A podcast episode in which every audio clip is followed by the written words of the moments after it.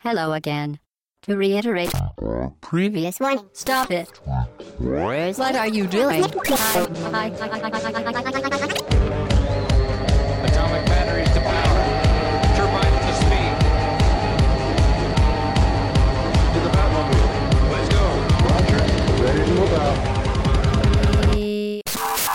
Au bas gauche droite.fr, le podcast session 59. Bonjour tout le monde. Salut, c'est Chine, un peu malade. Alors j'espère que vous ne l'entendrez pas trop dans le, dans le podcast. Nous sommes le dimanche 15 septembre au matin. Euh, il fait froid, il fait chaud, on sait pas. Donc du coup, on tombe malade. N'est-ce pas, Hobbs? C'est ça. Toi, t'es pas malade, normal. Non, moi je suis en pleine forme. Salut. Ok, bah je me tourne vers quelqu'un. Ah, Ralph. Bonjour Ralph. Bonjour Chine, je préfère Rolf, c'est plus rigolo. Non, c'est fait la blague euh, Ralph. euh, c'est Raph. Pour Raphaël, on dit Raph. Salut Raph. Salut Chine, ouais, malade, malade aussi. Bon. Nous sommes deux. Bon, on espère que ça s'entendra pas trop. Par contre, on espère que le gain de son sera bon au niveau sonore. Euh, on fait un rapide euh, sommaire pour cette semaine. On parlera euh, de, de Killer is Dead, un jeu qui est sorti un petit moment, mais auquel euh, vous êtes peut-être intéressé. Euh, on fera de l'actu euh, cette semaine. Donc, il y a eu de la PS3, du Ubi, de la PS4, du Vita, du Vita bizarre, et on continuera sur un jeu iOS qui s'appelle Black Bar que Raph nous présentera. Euh, et on enchaînera encore une fois après sur du Dishonored. C'est la finale, c'est le, dernier, dernier DLC. Donc là, normalement, après, on n'en parle plus. Le jeu fétiche de notre ami Hobbs. Mais tout de suite pour commencer le débrief. Le débrief, oui. Puisque la semaine dernière, il y avait un podcast, aussi étonnamment que ça puisse paraître. Euh, beaucoup de monde se sont demandé dans la semaine, euh, mais où est passé, euh, où est passé le podcast bas gauche droite On, on l'a pas vu. Eh ben, il était bien là. euh, si on le précise, c'est parce qu'en fait, on s'est planté dans la date. Et donc du coup, euh, si vous avez regardé dans votre petite playlist euh, iTunes ou dans votre autre euh, euh, navigateur euh, pour les podcasts habituels, et ben en fait, il est passé juste derrière le précédent. Donc Bon. il y a une petite inversion des deux. Mais il est bien là, en fait. Donc si vous recherchez euh, le, précédent podcast, euh, on fait une petite, une petite erreur, une euh, petit couac. Et euh, mais donc il est bien possible de le trouver, et de l'écouter. Donc si vous l'avez pas écouté, on parle de Rayman Legends, on parle de, de plein de plein de choses, on parle du, du remake de Castle of Illusion. Oui. Euh, voilà. Donc euh, si vous l'avez raté, vous pouvez encore l'écouter. C'est parti. il est toujours disponible. Toujours dans les bacs. C'est ça. Ensuite. Euh, ensuite, euh, on l'avait déjà signalé dans le débrief. euh, parfois, on prononce pas toujours exactement comme il faut certains noms de personnages ou de jeux. Bon, ça, hein, euh, Ouais, ça arrive. c'est voilà, ça, ça arrive. Tant que c'est euh, pas des fautes de grammaire, type, je mourira. Non, ça, ça va. A priori, on, le- on le fait plus. tu le fais plus. Tu dis on, c'est jeu. Hein. C'est c'est tu le fais plus. Je, je pense que si on voulait vraiment faire gaffe, on en pourrait en relever des trucs sur un peu tout le monde. Hein, mais bon, Ah je, bon je dis rien, je dénonce personne. Euh, non, non, mais c'est surtout parce que voilà, c'est pas qu'on sait pas prononcer les noms, hein, c'est juste une question d'habitude. Euh, par exemple, moi, j'ai connu Rayman lors de sa sortie en 95. Et à l'époque, eh ben, j'avais 12 ans. Donc euh, Ouais, mais dans, dans l'intro, ils disent Rayman à la rescousse. voilà, tu vois, donc euh, des fois on se dit, est-ce que c'est vraiment, c'est Rayman ou c'est Rayman? Tu vois, c'est- on se demande, tu vois. Mais bon, c'est une habitude qu'on a gardée quand on était petit. Ouais. On- et c'est une habitude qu'on a euh, tous, euh, je sais pas, on, on, on- on l'expliquait, là, par exemple Game Gear, Game Gear, normalement on dit Game Gear, quoi. Et tout le monde dit Game Gear. Oui, après il y a aussi le un Game Boy, une Game Boy. Moi c'est une. Voilà. Moi c'est une Game Boy pour la vie. Ça restera un pour moi. Voilà, moi c'est une. Il y a la. GameCube, le GameCube ou la Le GameCube? Game- La GameCube. ah ouais, c'est la GameCube. Moi tout est féminin, moi. Bah voilà. Donc il y, y a plein de petits termes comme ça où on ne sera pas toujours euh, très très. Vous nous excuserez, j'espère, mais mais voilà, on n'est pas toujours très pointu euh, là-dessus. euh. C'est vraiment des questions d'habitude, euh, même si des fois, on, voilà, on- comme Uncharted, Uncharted, on fait la blague souvent. Ouais. C'est c'est juste que d'ailleurs même ceux qui sont les professionnels pour pouvoir en parler ne, ne savent pas comment il faut dire, puisqu'on a demandé à des profs d'anglais qui nous disent que c'est Uncharted Oui. et euh, des personnes vraiment euh, qui sont issues de la culture américaine disent que c'est Uncharted. Voilà. Donc voilà, on ne sait pas, on ne sait plus, donc on prononce comme on veut, voilà. De toute façon, de- tant que le message passe et qu'on sait de quoi on parle. Vous l'appelez Encharté. ouais, voilà. Faut le dire à la française. en fait. Un chartéade. Ah, pas mal. Euh, oui, une, ouais, non. Ensuite, il y, a du- de- y a du reste dans le débrief? Euh, non, on va passer à la question du coup. Vas-y. Alors euh, cette semaine, pour la question, on va s'attarder sur un créateur de jeu assez connu. Euh, du moins le jeu est mondialement connu, le créateur un tout petit peu moins, mais quand même. Le jeu c'est Tetris Oui. Ah oui. et son créateur c'est Un Manuel Asimov. euh, c'est un russe. Mais il est connu. Il est connu. Voilà, donc c'est Alexei Pachinov. Voilà, Euh, Pachinov, j'avais le off. Voilà, comme un peu tous les Russes, tu mets off et ça marche. Non, Zangief, ça finit pas par off. C'est vrai. Zangief. Zangief. Peut-être que son vrai nom en Russie, c'est c'est pas ça. Euh, donc tout le monde a entendu parler de ce jeu culte et tout le monde a entendu parler de cette personne, Mhm. mais tout le monde ne sait pas ce qu'il a fait après. Tout le monde ne se, enfin, on se demande qu'est- qu'est-il devenu, qu'a-t-il pu bien faire Il a nagé par la pendant suite? des décennies dans, ses dans pièces d'or. Il a fait une dizaine de jeux pour Microsoft quand même. Hein. Bah, déjà, il a pas nagé dans ses pièces d'or puisque euh, donc c'était euh, l'URSS qui récupérait l'argent de Ah. les royalties, donc euh, du coup c'est un peu con, il a pas pu gagner grand chose. Ah oui, travail, patrie. C'est important. Voilà. Mais euh, mais oui, donc en fait, euh, il a poursuivi le- dans le jeu vidéo. Mhm. Et justement, ça va être le sujet de la question. En fait, il a travaillé pour deux des trois plus grands constructeurs, euh, des trois grands constructeurs sur le marché. Et donc, je vais vous mettre les noms des trois jeux des trois constructeurs. Et donc, euh, il y en a deux sur deux qu'il a travaillé, deux sur trois. D'accord. Soit Sony, soit Microsoft, soit Nintendo. Il a travaillé pour eux, mais vraiment exclusivement pour eux. Il a même travaillé au sein d'une des sociétés de ces sociétés-là. Bien, puisque Raph vient de balancer le- la, la réponse. Il Pardon a, il a tué ta question, Ah, J'ai dit qu'il avait fait une dizaine de jeux pour Microsoft. Peut-être ou peut-être pas. On verra. il a tué la question, vas-y. Ok. Euh, non mais vous avez, enfin, il a travaillé pour deux, donc ça veut dire qu'il en reste au moins un à trouver. D'accord. Si c'est, s'il s'il pense vraiment que c'est la vérité, Une chance sur deux, c'est mieux qu'une chance sur trois. c'est vrai. Vas-y. J'aurais dû vous en mettre quatre du coup, mais du coup j'avais pas de quatrième constructeur. Alors si je mets Atari, Atari, euh, ça, vous va? Là, l'auditeur te déteste, parce que tu mets trop de temps. C'est trop long. Ok, ça marche. Donc euh, dans les donc réponse A, Sony, donc il serait à l'origine du concept d'Exit sur PSP en 2005. 2005. Mhm. Réponse B, Nintendo. Il aurait aidé à designer Yoshi's Cookie sur NES en 92. Ok. Et réponse C, chez Microsoft. Donc, il aurait créé le concept d'Exic, de, d'Exic sur PC en 2003. Ah, le fameux truc euh, Exik HD, là, euh, qui était dispo sur XBLA. exactement, voilà, sur XBLA. Exactement. Ok. Ce sont que des jeux de réflexion, que des jeux un petit peu euh, Alors là, j'en ai aucune idée. Euh... donc Exit, Yoshi's Cookie ou Exic. Exic. Alors, il n'y a pas de piège. Quand tu dis euh, il a travaillé pour les trois constructeurs, enfin pour deux des trois constructeurs. J'ai dit ce qu'il a fait. Donc, à l'origine du concept, aider à Non, parce designer, que créer le concept. Moi, dans les jeux que je connais qu'il a fait pour Microsoft, il y a pas, il- je savais pas qu'il avait fait, euh, qu'il Ah, avait si. bossé sur Exit. Donc, euh, je pense que c'est bon. Ouais. Vas-y, donc toi, tu du dis. coup, il y a mais, un doute. mais il pourrait être fourbe au point de dire, choisir un jeu qu'il a pas fait. Mais nous, on vit ça toutes les semaines. toi, t'es là, tu viens de temps en temps, euh, assume, subis. Donc tu dis, toi, qu'il a pas fait.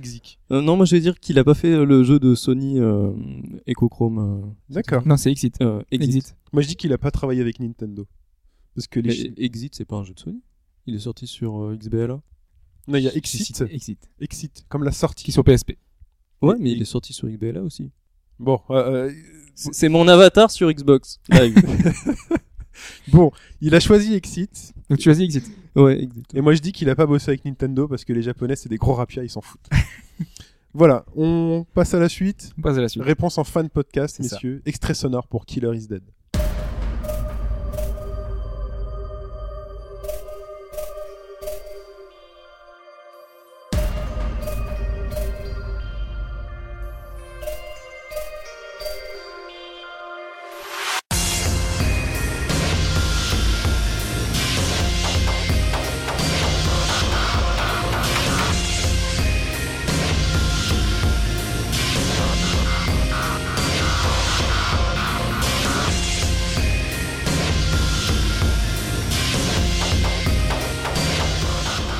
Killer is Dead, donc extrait sonore, qui s'intitule King of Ghost, le roi des fantômes.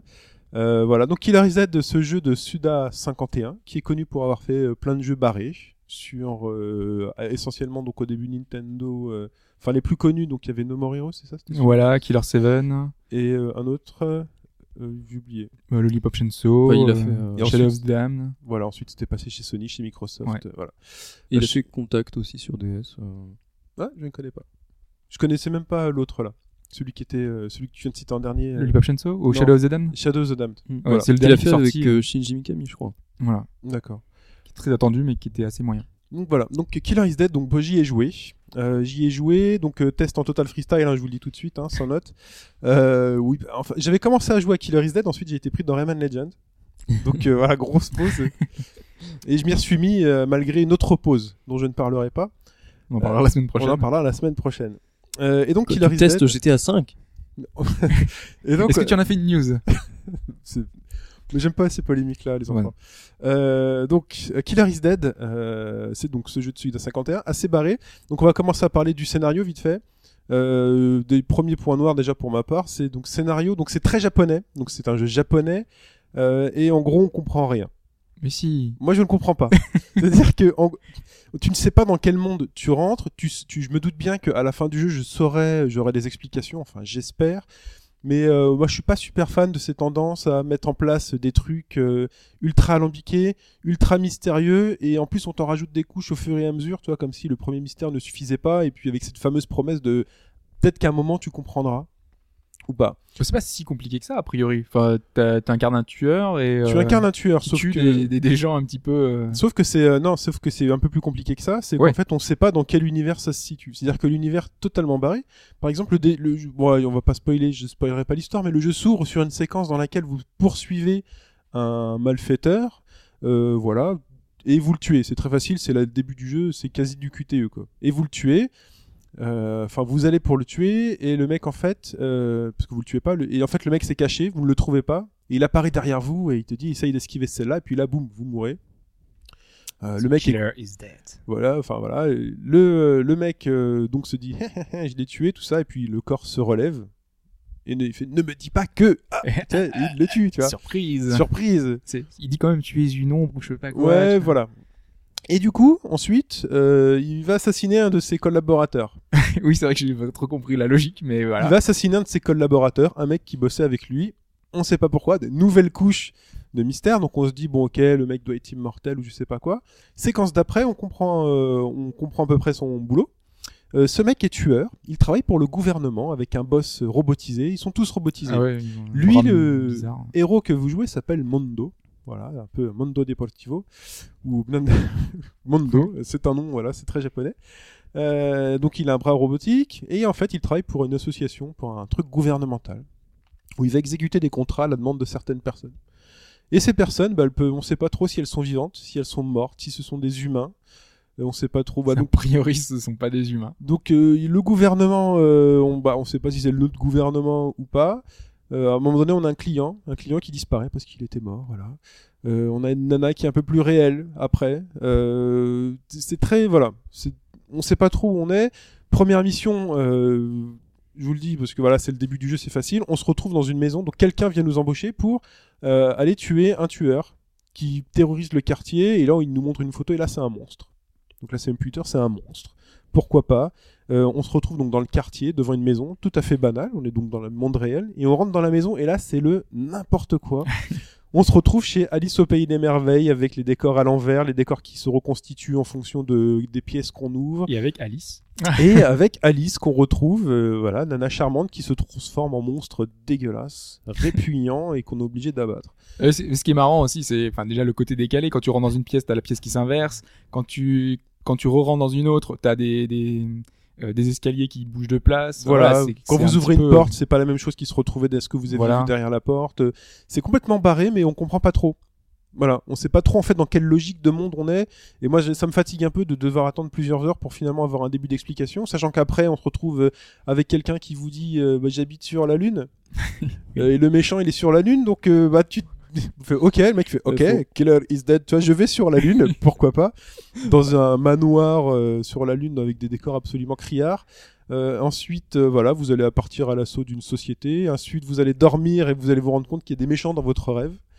Euh, voilà. Faut pas trop chercher les explications, à mon avis. hein, Faut pas trop que, chercher, mais ça m'embête un peu. les- C'est un peu, enfin, tu vois, la, la patte Suda 51. C'est possi- mais ça- moi, ça me met très mal à l'aise. pas dans tous ces jeux, mais, Ouais. mais dans No More Heroes, ouais, c'était déjà un peu comme ça, quoi. Dans, dans No More Heroes 2, il y a un moment, il y a une moto qui se transforme en robot géant. Enfin, bon, Pourquoi pas? C'est un délire. Il faut, il faut aimer le délire. Donc voilà. Mais avec le Lollipop Lunso, déjà, c'était un peu dans le même esprit, euh, complètement barré aussi. euh. ouais, mais mais euh, barré différent. hein. Oui. Bon, Il y, a, il y a des zombies nordiques euh, qui arrivent en bateau volant et, et qui font du rock'n'roll. Et la fille est cheerleaders et elle est euh, chef de la mafia ou je sais plus quoi. Donc, euh, tu vois, c'est. Voilà, on sent que voilà, le mec qui fait ses scénarios, ses trucs au checker, tu vois, il met plusieurs trucs dedans, il mélange, il fait bon, voilà. Bon, au-delà de ces pérégrinations euh, scénaristiques et euh, décors, techniquement, c'est du cartoonesque euh, cel shadé. Enfin la artistique, Comics. moi je la trouve très chouette, mais je trouve que graphiquement c'est un peu vide, enfin un peu, Alors un peu graphiquement, sommaire, un c'est- peu. bah, il y a des certains décors dans certains endroits qui sont assez criards en fait. C'est souvent fluo, beau. non C'est souvent fluo. Alors euh, no- note le- véritablement euh, ba- comeback en 1984 les enfants. euh, note aux épileptiques. Il y a vraiment des niveaux. Faut vraiment faire gaffe sur une épileptique. Moi, il y a des moments, voilà, je clignais un peu des yeux, je me disais bon, euh, bon, voilà. Euh, donc c'est très cartoonesque, donc c'est très euh, voilà comics, cartoon, un peu ce qu'on veut. Les couleurs sont ultra saturées. Là, on est le mec qui a poussé le contraste à fond. Quand le bleu est foncé, c'est limite si on n'est pas dans une autre dimension quand on regarde son écran. voilà. Donc voilà, couleur très saturée. Mais parlons du jeu, parce que quand même, au-delà de ces du scénario et de l'aspect des trucs, il y a quand même un jeu. On est face à un beat'em all euh, avec Beat'em up, ou beat'em suivant, up, euh, suivant ce qu'on dit, veut. suivant le jargon. Euh, vous avez un bras gauche euh, bionique euh, qui s'abreuve de sang, enfin on sait pas s'il est bionique, démoniaque, on ne sait pas trop. En tout cas, il y a de la mécanique dedans qui va vous permettre de tirer sur les ennemis à distance, avec plusieurs sous-armes disponibles. Dans la main droite, vous avez un sabre. Le fameux sabre euh, bleu. Voilà, parce que c'est quand même beaucoup plus stylé un mec avec un sabre. Ah, un sabre. Voilà. Et vous êtes en costume, parce que c'est aussi encore beaucoup plus stylé. Donc on est face à un beat'em up. Euh, et là, euh, c'est là que le jeu quand même. C'est là, qu'on- c'est là que normalement on est censé passer le plus clair de son temps, on est censé quand même s'amuser à, à, à dé- à dé- à désinguer les, les méchants. Euh, les méchants sont assez sommaires, voilà, vous en avez un peu Galaxor ou à la Bioman. Vous allez toujours avoir votre niveau et puis vous allez avoir le, le menu frottin qui apparaît, plutôt facile à tuer. Euh, Mais ils sont pas en grand nombre justement. Parce que ils sont contrairement à. Lollipop Chainsaw, euh, Oui, dans le Weapon Chainsaw, en fait, on avait des, des hordes de zombies de 20 à 50 euh, Ouais. monstres en même temps. Ils étaient très très faibles. Mais là, je pense qu'on est plus proche de No More Heroes. C'est-à-dire, euh, les monstres normaux sont. C'est vraiment du menu frottin. euh, tu, passes quand même euh, quelques secondes sur chacun, mais, mais c'est plus les boss qui sont. euh, C'est plus les boss qui sont retors. Ils sont vraiment très retors les boss. Mais on va déjà parler du menu frottin parce que vous c'est le 90% du temps que vous allez passer sur le jeu et on va parler du système de jeu de No More Heroes. Donc vous avez un coup pour slasher. Si vous restez appuyé à la fin dans l'enchaînement, donc c'est du XXXXX, il n'y a pas de, de machin. Euh, vous pouvez casser la garde, vous avez un, un bouton casse-garde pour ceux qui ont un bouclier ou qui tiennent la garde. Euh, vous avez un bouton de garde. Euh, si vous mettez un petit coup de stick en tenant la garde, chut, hop, un petit, un petit dash en fait, vous avez votre ombre, voilà, mais c'est sur un mètre, ça permet d'esquiver euh, un coup. Ça fait un peu euh, rock dans euh, euh, Garou, Mark of the Wolf, je trouve, euh, son dash. Euh, Peut-être, ouais. Je me souviens plus de rock. Euh, C'est le- c'est le, le héros. Oui, d'accord. Je me souviens plus du dash alors. Bah, il a un dash comme ça où il court très très vite sur une mini distance. euh, Voilà, bah c'est un peu ça alors. C'est un peu ça. euh, et en fait, donc le système de jeu est plutôt basé sur l'esquive et le blocage parce qu'en fait, si vous y allez à la bourrin, bon, on s'amuse pas trop. Euh, votre vie va descendre quand même assez vite si vous prenez pas mal de coups. Donc le, vraiment le système de jeu est basé sur l'esquive, sachant que si vous esquivez véritablement au dernier moment, l'image se bloque, euh, vous passez en mode assassin et là vous pouvez bourriner euh, l'ennemi. Donc c'est quand même ce qu'il y a de plus cool. C'est très bien fait, sauf qu'en fait c'est très peu lisible à l'écran. C'est-à-dire que quand vous êtes entouré de 3-4 ennemis, le moment où l'ennemi va vous attaquer est assez peu lisible parce que déjà on a d'énormes problèmes de caméra dans le jeu. Euh, C'est-à-dire que si vous êtes trop mobile ou autre, vous avez des ennemis qui disparaissent carrément de votre champ de vision et euh, voilà qui peuvent quand même vous attaquer. Et là vous vous retrouvez à terre en vous disant zut, je m'en suis mangé un coup, j'ai pas vu le mec. Donc en fait, euh, pour jouer proprement et se dire on va essayer d'augmenter, de faire de plus en plus de combos, parce que sachant que quand on, enchaîne bien les combos, on a le droit à un finish euh, en choisissant un des quatre boutons qui fait un, finish. Et ben en fait, il faut maintenir sa garde. On maintient sa garde, on a entouré les ennemis et on attend que tout soit bien lisible et on attend que le mec nous attaque. On esquive, on bourrine. C'est comme ça que moi je le vois. Mhm. Parce que si véritablement on balance les enchaînements au milieu de la foule, euh, j'ai vraiment beaucoup de mal à voir le moment où ils veulent nous attaquer. Sachant qu'en plus les timings d'attaque des ennemis sont extrêmement difficiles à lire. C'est-à-dire qu'à un moment donné, tu vois le bras qui part, mais il va s'arrêter. Et euh, en gros, on se dit c'est maintenant qu'il va frapper, mais en fait, les mouvements sont, le mouvement est pas continu, donc il y a vraiment des timings très très bizarres. Ah, le truc que j'avais trouvé bien, c'est que justement dans celui-là, il y a le mini dash qui Ouais. permet de toujours foncer en fait. Tu vas sur un ennemi, tu commences à l'enchaîner. Si tu te fais prendre, euh, si tu te fais entourer et du coup tu euh, penses ne pas pouvoir faire, euh, Oui, tu peux dasher. bah, tu, tu dashes, tu prends le- l'ennemi à revers et euh, tu continues comme ça. euh, vu que ça te fait une grappe qui vient que d'un côté, c'est facile ensuite à. Mais du coup, on dash souvent au pif. C'est-à-dire Ouais, quand, ouais, tu, quand tu te retrouves au euh, milieu de- d'ennemis qui t'attaquent tous en même temps, tu te retrouves finalement à dire je sais pas trop ce qui va se passer, je dash. Je dash, je dash, je dash, je dash jusqu'à être un peu à l'aise. Mais du coup, t'as jamais cet effet où tu vas augmenter tes combos, ce super effet où tout se bloque et où t'enchaînes. Donc moi, j'ai vraiment trouvé un aspect où il fallait attendre l'attaque pour vraiment avoir ce petit aspect technique. Et voilà. Quand on passe après des jeux, pour moi, quand on passe après des jeux Platinum, où véritablement les mécaniques euh, sont bien foutues, hein, on va reciter Bayonetta une fois de plus, mais cette fois-ci, je citerai encore en plus Metal Gear Rising, qui apporte vraiment un gameplay qui était précis, qui était péchu, euh, qui faisait qu'on s'amusait, qu'on n'était pas dans l'attente de l'attaque forcément euh, des ennemis. Euh, quand on rajoute un autre jeu qui est pas japonais, enfin, qu'il était à la base, mais euh, qui est DMC, que, j'ai aussi euh, pu vo- voir cette année, qui est aussi basique, un DMC dans ses mécaniques, donc il a, mais sauf qu'il a un bestiaire varié, on s'amuse, euh, il a véritablement plein de mécaniques de déplacement ou de, de choses qui fait que finalement on s'amuse beaucoup dans le niveau. Là on est très limité dans Killer is Dead. C'est vraiment bah, l'esquive et ensuite on bourrine. Après, euh, au-delà de ça, donc en plus là vous avez la caméra qui est très euh, chaotique, là vraiment chaotique. Problème de lisibilité en fonction des déjà les couleurs saturées, les ennemis qui euh, clignotent de partout, euh, on voit pas trop leurs mouvements. Et parfois vous avez des ennemis qui volent, qui sont à distance euh, auquel il faut tirer dessus avec le bras gauche. Et là on est dans un ennui total puisqu'il faut s'amuser à viser. Et c'est ça manque de pêche absolu sur ces séquences où il faut tirer sachant que parfois vous êtes canardé de distance. Le, truc qui vole il est derrière vous.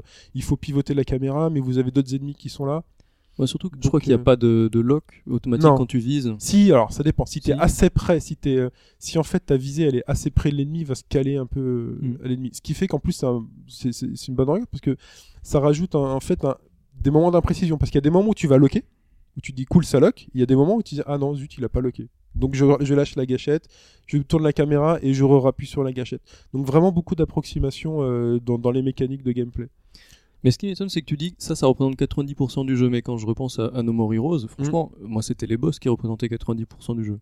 Je veux dire, sur un niveau, t'avais 10 minutes de, de niveau vraiment, qui était pas très labyrinthique, où il y avait plein de, de types comme Mm. ça à tuer. Mais après, euh, moi, je passais une à deux heures sur le boss. Là, les boss, deux- ils sont faciles à battre ou? Non, ils sont durs à battre les boss. Donc c'est vrai que bon, bah, allez, on va dire le boss va prendre plus grosse part au niveau au, moment du niveau, mais a- mais le niveau, alors là, le dernier niveau que j'ai fait, c'est il fallait se désinguer du, euh, du méchant de base, et ensuite je me suis retrouvé à appuyer sur des boutons pour ouvrir des portes, euh, tourner des passerelles, et le truc super ennuyeux, véritablement, super ennuyeux. Et ensuite le boss, alors les boss sont à peu près tous, je dirais pas tous pareils euh, parce qu'ils ont tous chacun leurs caractéristiques ou autre, mais dans la mécanique, un- ils sont tous un peu pareils. C'est-à-dire qu'on on sait pas trop si à un moment donné il faut y aller en bourrinant, on sait pas trop si à un moment donné il faut esquiver. Parfois tu te dis que tu vas esquiver mais ça déclenche rien. Euh, parfois tu dis ah bah là tiens il est étourdi donc euh, je vais y aller, je vais y aller, je vais l'achever. Sachant que pour achever vous avez un QTE assez simple. hein. Vous appuyez sur la gâchette de droite qui déclenche le mode furie euh, de Killer is Dead. Et, euh, et puis voilà et puis le méchant regagne sa- le, le boss regagne sa barre de vie entièrement. euh, voilà on sait jamais trop quand est-ce qu'on en a fini. On, sait, on a du mal avec les patterns d'attaque. Donc pour un beat'em up, pour un beat'em up, alors j'ai hésité entre all up, c'est le beat'em up. Je le un trouve jeu d'action ce jeu d'action, je le trouve, euh, bah, bah, c'est mon avis perso, je le trouve un peu mou, Mm. euh, gameplay euh, bancal. De ce genre de jeu-là, quand on a goûté autre chose, on attend vraiment d'avoir des choses précises. Quoi. On a le droit d'être exigeant, et j'ai été exigeant. non, il, il suit pas, il suit pas la cadence, il suit pas les, les standards euh, du haut du panier. Donc euh, voilà, pour moi plutôt moyen. Ensuite, si vous aimez vraiment le l'aspect barré, totalement barré du T'en scénario, avais fait d'autres, toi, de, de Suda 51, justement? Non, Parce que je, enfin, je pense vraiment que c'est dans le même esprit, justement, que les précédents. Et si possible. on a apprécié No More Heroes et d'autres jeux comme ça, euh, s'il y a- il y a tout un intérêt à, essayer celui-là. Ah Moi, oui, j'ai juste peur que justement il, il est que les, les boss soient trop faciles parce que donc, moi j'ai fait le niveau 6 en, en difficile euh, sur un salon. alors niveau 6, c'est celui avec le musicien, c'est ça? C'est ça. ouais. Mm.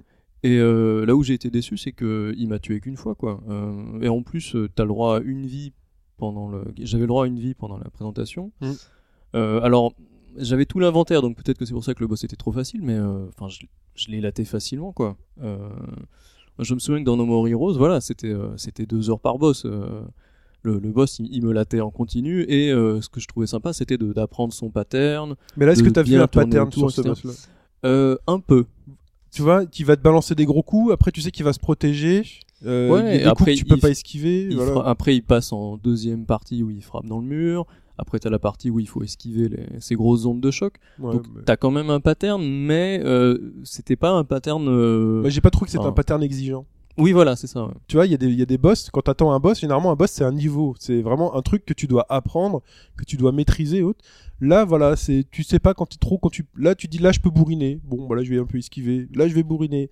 Mais bon, bon, voilà.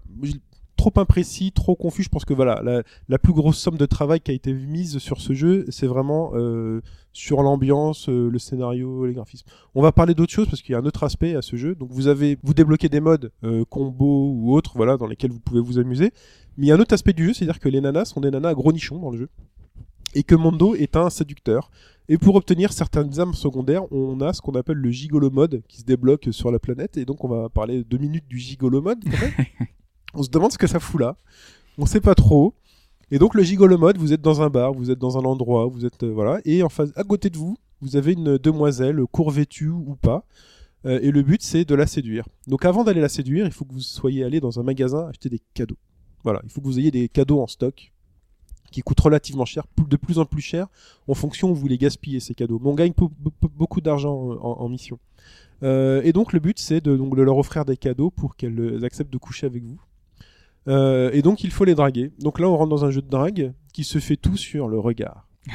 la captation du regard. Et le principe c'est euh, vous appuyez sur la gâchette gauche euh, pour euh, rentrer en mode séduction.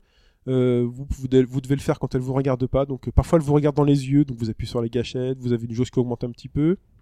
Là elle détourne le regard et là hop, c'est le moment de regarder les nichons. Hop, on baisse la tête avec le stick. C'est le moment de regarder les cuisses, les mains, tout ça. Et puis là, ouh là, ça augmente, ça augmente. Et si jamais elle vous gaule, euh, vous avez une jauge qui descend vite, vite, vite. Et si cette jauge elle est vide, c'est la grosse claque dans la gueule. Donc le principe, c'est de vite lâcher la gâchette et de regarder ailleurs. Non, non, je, pas, je regardais pas tes nichons. Euh, voilà. Et euh, à un moment donné, c'est un moment où, quand vous avez tous les cœurs remplis au milieu du truc, vous pouvez lui offrir un cadeau. Et s'il le prend bien, voilà, ça augmente encore les cœurs. Et si vous avez offert les bons cadeaux, c'est bon. Elle est avec vous, et puis euh, nuit d'amour, et puis vous obtenez une arme secondaire. Ah oui, quand même. euh, voilà, on, a- obtient une arme secondaire. Parce que c'est quand même ça, ça va avec euh, l'esprit du jeu, sachant que tout le long du jeu, il est en train de draguer, euh, enfin tout le monde quoi, les toutes les, toutes les clients, filles quoi. du, voilà de- de- du jeu, à chaque fois, il est toujours en train de les draguer quoi. Enfin, Voilà. ça me paraît quand même assez exagéré parce que là, c'est vraiment centré sur ça, quoi. C'est Ah bah, dès le début des jeux déjà, il, il est en train de, de faire des, des, des trucs, de petites diatries au début. Oui. Après, il est avec une autre fille, genre au bout de 20 minutes de jeu. Tu vois, c'est ça s'enchaîne, Ouais, c'est que mais, ça. hein. euh, moi, je, je comprends pas l'intérêt d'avoir mis ça comme ça, quoi, parce que euh, dans No More Heroes aussi, il y avait des moments où le héros il regardait l'émission des filles, mais mais c'était euh, c'était discret, c'était des clins d'œil et c'était un peu marrant, quoi. Alors que là, moi, j'ai trouvé ça lourd. En fait, il y avait ça sur la présentation aussi. Et euh, Bah, moi, je vois pas trop l'intérêt. Ça faisait forcer. Enfin, Enfin, moi, je suis dans l'incompréhension face, euh, face à- au monde de ce jeu. Je suis déception face au gameplay qui n'est pas là. Et je suis déception, enfin incompréhension face au monde qui est peut-être trop barré pour moi. euh. Voilà, et puis là, le coup des nanas, enfin voilà. Donc jeu très moyen pour moi. Vraiment très très moyen. Alors si vous aimez beaucoup Suda 51, ne le payez pas à plein pot, euh, sauf si vraiment vous adorez l'esprit euh, l'esprit fantasque. C'est le moment de passer à l'actu? C'est le moment de passer là-dessus. Passage à l'actu.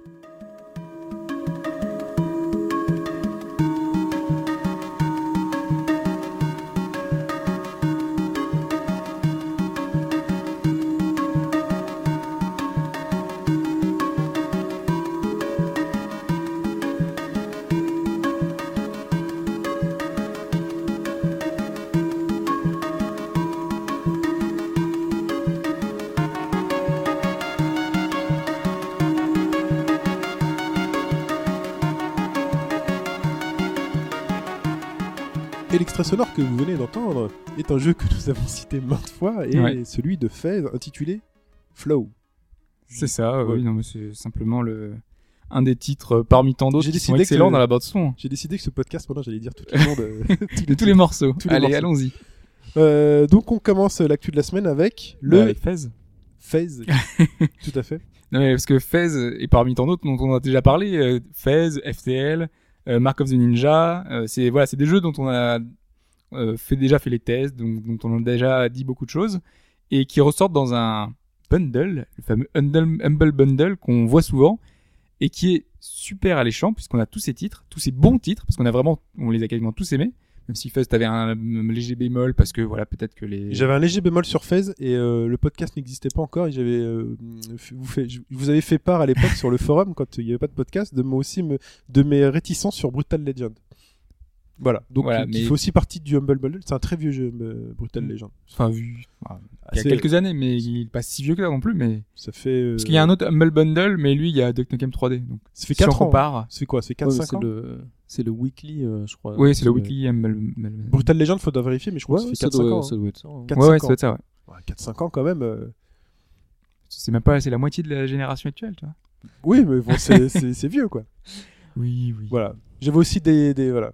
Mais là, dans le bundle, il y a que euh, Fez et FTL en fait qui sont accessibles Oui. pour le pay what you want. Donc on peut les avoir genre à 1 dollar, Mhm. alors que pour les autres, il faut payer euh, au-dessus de la moyenne qui était à 6-7 dollars la dernière fois que j'ai regardé. D'accord. Euh, Mark of the Ninja, ça vaut le coup hein, quand même aussi. Ouais, ouais, moi j'avais vraiment adoré. Donc, euh, et puis- Et pourtant, je suis pas très jeu invite d'infiltration, euh, enfin pas toujours, mais euh, en tout cas celui-là était vraiment très bien fait en 2D, toujours euh, moyen de se cacher, super bien animé, avec une super bonne ambiance. D'accord. Donc c'est quoi C'est 1 dollar pour FTL et Fez, c'est ça? Mais enfin, c'est ce qu'on veut. c'est ce Quand qu'on tu veut. dis 1 ouais. dollar, ouais. c'est c'est ce qu'on veut. Oui, oui, c'est à partir de 1 dollar en fait. Euh, je Donc crois les- que Fez il fait partie des jeux où il faut payer plus d'un certain nombre.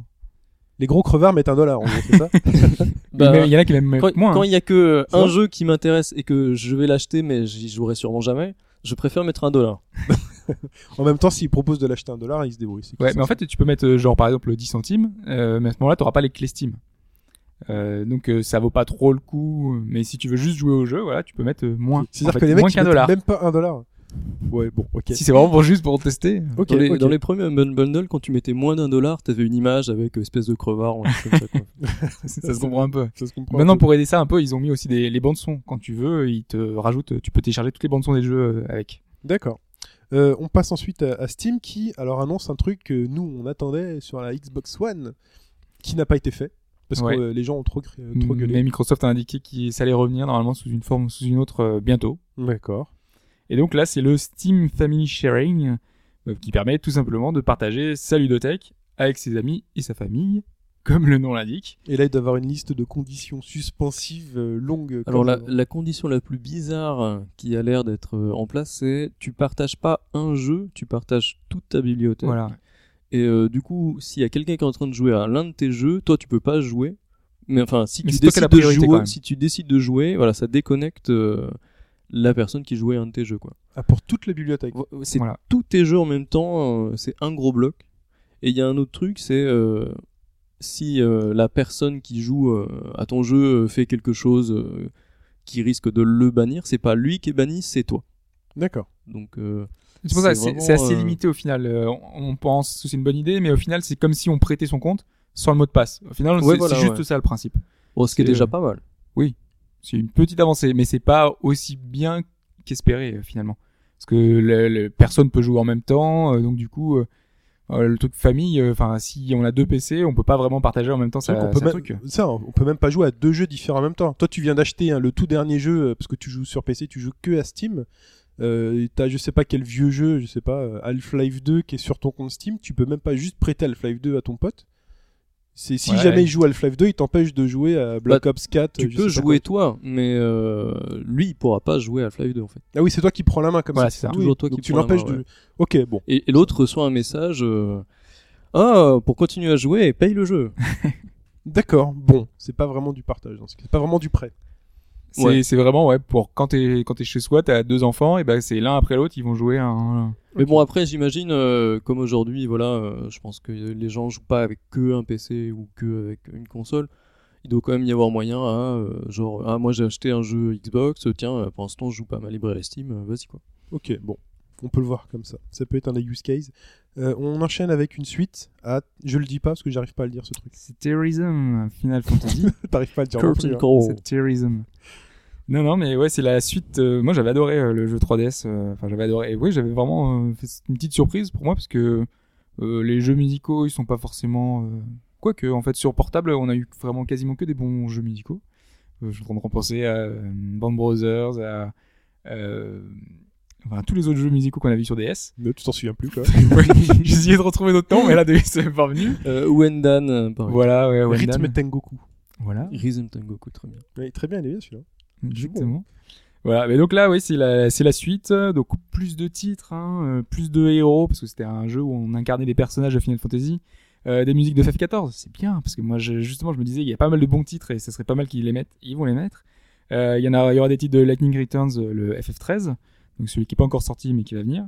Voilà, donc ils annoncent aussi un mode versus qui peut être euh, sympa, qui n'était pas présent dans la version de base. Euh, donc pas mal de petites idées qui peuvent être assez assez sympathiques. Donc euh, on l'attend de pied ferme pour l'année prochaine. Et on reste un peu dans le Final Fantasy, puisqu'il y a Final Fantasy XV et un autre, donc on avait déjà eu ce débat, Kingdom Hearts 3. Alors? Euh, bah en fait, euh, l'info c'est que le producteur euh, de Kingdom Hearts, Shinji Hashimoto, qui expliquait que en fait Nomura bossait sur les deux jeux et que à cause de ça, bah, il peut pas superviser euh, efficacement les deux jeux et que forcément il y aura un des deux jeux, il va en pâtir et la date de sortie sera repoussée. Et donc euh, ben on se doute que Kingdom Hearts sera le jeu le plus repoussé des deux. Et donc, euh, il faut pas s'attendre à le voir. Bah, Déjà, on se doutait un petit peu parce que ce qu'on avait vu était pas très euh, avancé. Et Alors que Final Fantasy avait l'air presque terminé. Voilà, on avait un niveau complet et tout. En plus, ils avaient repris Versus 13, donc on se dit qu'ils ont déjà pas mal d'assets et de choses en besace, dans leur besace. Et là, vraiment, ils vont devoir rebosser sur un Kingdom Hearts avec sans doute prendre un peu de retard. S'il y en a un qui vend plus que l'autre, euh, c'est peut-être pas celui qui vend plus que l'autre qui, qui doit être Je repoussé. sais pas au niveau des ventes ce que ça donne Kingdom Hearts. Final Fantasy, quand même, c'est. euh, Ouais, mais vu que c'est sur le Après, déclin. sur le 13, je sais pas. Mais oui, ça doit quand même vendre plus. hein. Ouais, quand même. Hobbs. Euh, on, on enchaîne avec Ubi, qui a fait ses Ubi Digital Days? Ouais, bah, on avait dit la semaine dernière, on avait des fuites de, de D'un screen PowerPoint. PowerPoint. c'est ça. Euh, et donc là, bah, on a la confirmation de quasiment tout ce qu'on avait dit la semaine dernière. Euh, sauf qu'on a des détails maintenant sur des jeux qui étaient restés un peu mystérieux. Euh, bah, notamment bah, la Rayman, Rayman, Fiesta Run. Rayman, Fiesta Run. Ray, Rayman. Ryan. On dit comment on veut, on a dit. Hein? Mais oui, Euh, donc il sortira fin 2013. Et on a appris qu'il y aura notamment les modes invasion euh, qu'on a retrouvé sur la version Rayman Legends en fait. Ouais. Donc avec le petit Rayman noir qui va nous suivre, qui, qui reprend en fait le pattern de enfin ce qu'on fait, et avec une seconde de décalage. Et donc du coup ça complique euh, énormément la tâche puisqu'il faut pas repasser au même endroit, en même endroit et tout. Par contre, j'ai l'impression que graphiquement, c'est toujours Rayman Origins, euh, le moteur. Ouais, ouais, c'est graphiquement ça ressemble vraiment beaucoup à Origin. Voilà, en plus, on a le, le niveau avec les fruits euh, glacés et les fruits euh, qui vient de Rayman Origins aussi. Du coup, euh, moi, j'étais un petit peu déçu sur ce point-là. Bah après c'est que juste euh, on a vu juste deux niveaux dans le dans le trailer donc euh, peut-être que c'était juste euh, ils sont peut-être pas très avancés même si ça sort euh, ça sort en fin d'année. Ah ouais, mais tu vois, le truc, c'est que le premier, c'était Jungle Run, c'était que le niveau de la jungle. Et donc là, je me demandais si euh, Fiesta Run, ça serait pas genre que le niveau de la euh, Fiesta. Bah ouais. Oui, oui, mais je te suis totalement. non, moi j'ai rien vu de Fiesta Run, on verra quand, quand il sortira. Mais il a l'air Ensuite, bien. Il a l'air, euh, ouais, c'est un Fiesta. Il est forcément Il bien. était Enfin, excellent, le, hein. voilà. le, le concept est, est là, quoi. Donc c'est un runner qui est super précis, qui est, il- voilà, Mais ils ont plus de niveaux, plus de choses. voilà. qui a pas de raison de se rater là-dessus. Child of Light, ce fameux JRPG euh, À la français- à la française. Bah, du coup, on a enfin vu ce que c'était, ce que ça donnait avec euh, le Ubi Art Framework, ce que ça pouvait donner. C'est assez particulier en fait. C'est hein. pas super.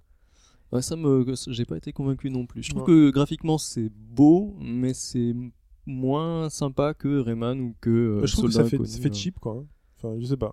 Il y a un truc qui me jacque. Puis c'est un peu mou en fait. Euh, les combats ont l'air un peu lents, les animations ont pas très. Et en plus, déjà dans Rayman, on avait un peu ce côté euh, jeu flash. Enfin, quand on fait un mouvement, c'est super euh, mal décomposé. En fait, on n'a pas un truc très fluide. Bah, c'est pas. Bah là, Flash, c'est pareil. Ouais, c'est pas flash. Ouais, justement. Oui, alors que là, j'ai l'impression que l'héroïne était en 3D a- avec le rendu des dragons de de, De Rayman, de Rayman Legends, mais euh, je trouvais ça un peu dommage pour un moteur euh, qui met beaucoup Après, la 2D en avant. Quoi. ceux qui ont joué vraiment ont En été plus, moi, emballés. j'aime pas les jeux avec les héroïnes. je préfère les jeux avec de la cocaïne. Voilà, jeu de mots. Et voilà, je voulais la faire. Joli.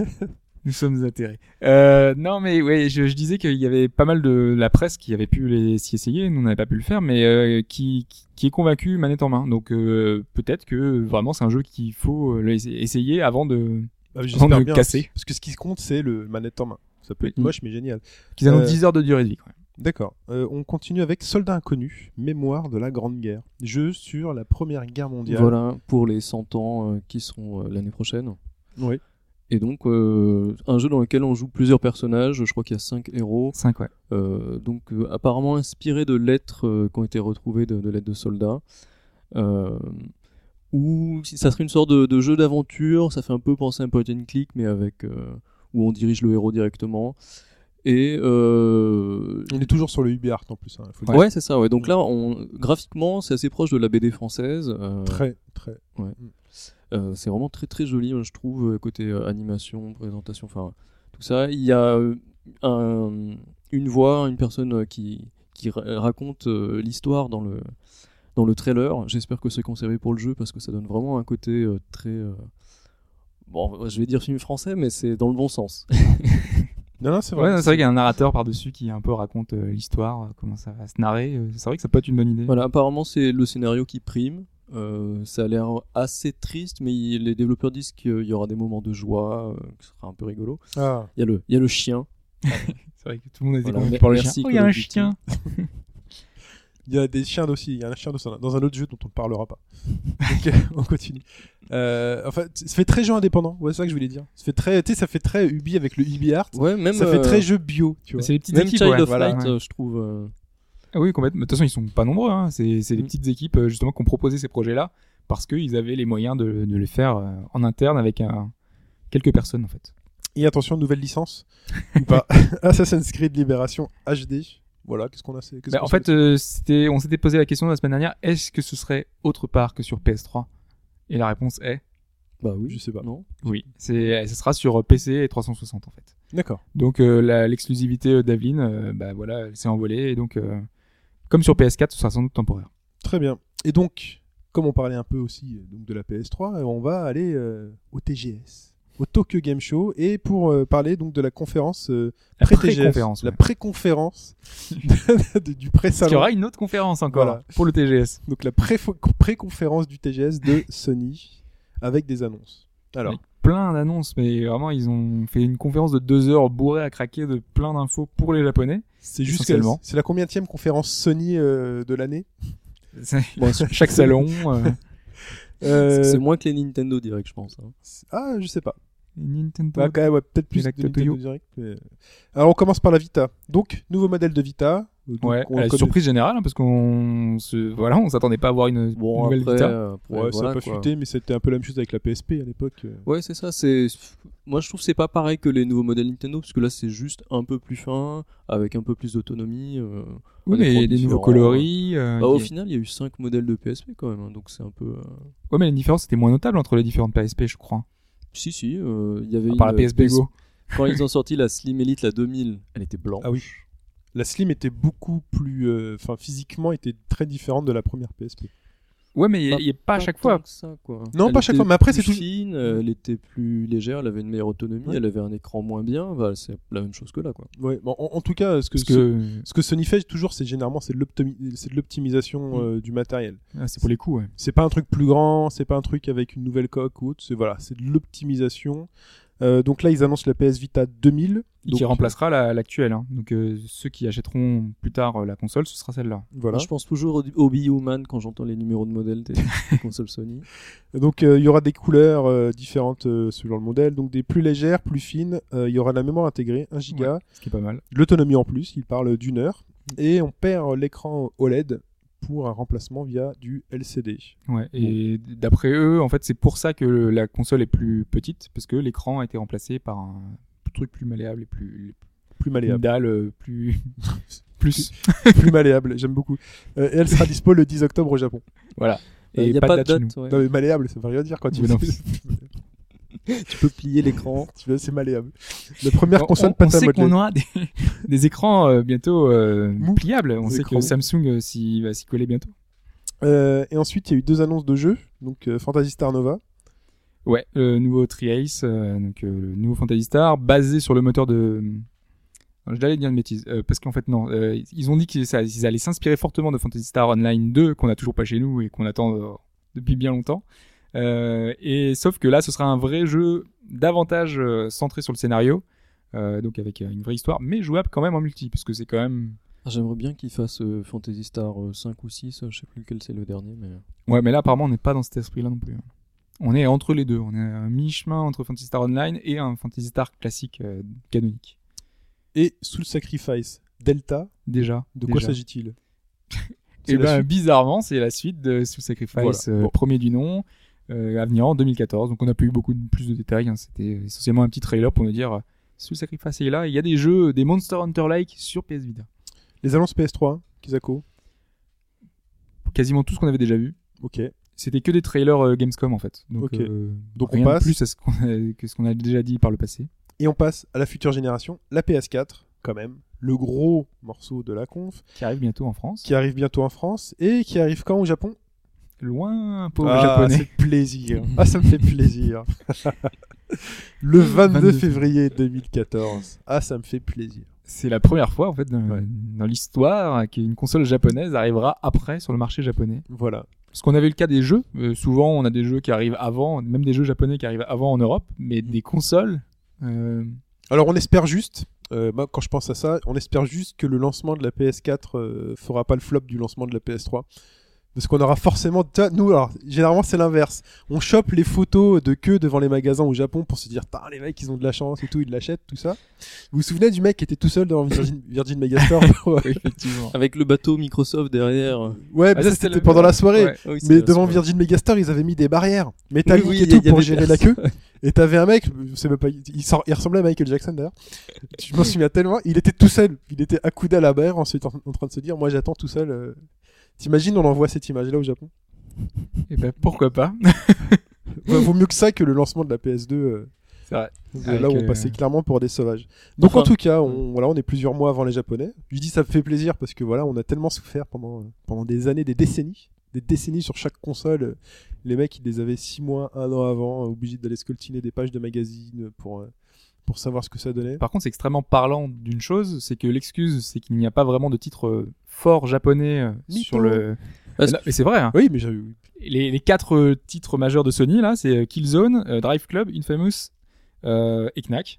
Euh, vraiment, il y a rien qui va les, qui vont les faire rêver quoi. Ouais, mais justement, ce que je trouve bizarre, c'est qu'ils vont sortir la console euh, en pack avec euh, Knack pour euh, s'excuser. Mais Ouais. Knack, euh, ça intéressera personne au Japon. Enfin, c'est même pas un jeu japonais. euh. Bah, c'est un jeu japonais, c'est fait par Sony Japan. ouais, mais c'est fait par, studios, euh, par l'américain dont j'ai oublié le nom, euh, Cerny. Oui, mm, Marc Cerny, ouais, qui, qui dirige les studios euh, un peu globaux. Mais, euh, mais ouais, c'est c'est vrai que c'est étonnant. Mais Knack, c'est un jeu qui peut passer sur tous les marchés en même temps. Mais bon, Ouais. ça fait pas rêver non plus. pour peu qu'on ait moins de 12 ans, oui, pourquoi pas. Euh, ensuite, donc, euh, qu'est-ce qu'on a? Donc, ils ont le pack avec Knack. Nous, donc, on aura Killzone Shadowfall, euh, Drive Club Infamous. Voilà, Second Son. Enfin, c'est eux qui, qui auront également ça. Enfin, ils auront également ça. Ouais. Euh, donc, finalement, ils auront pas plus.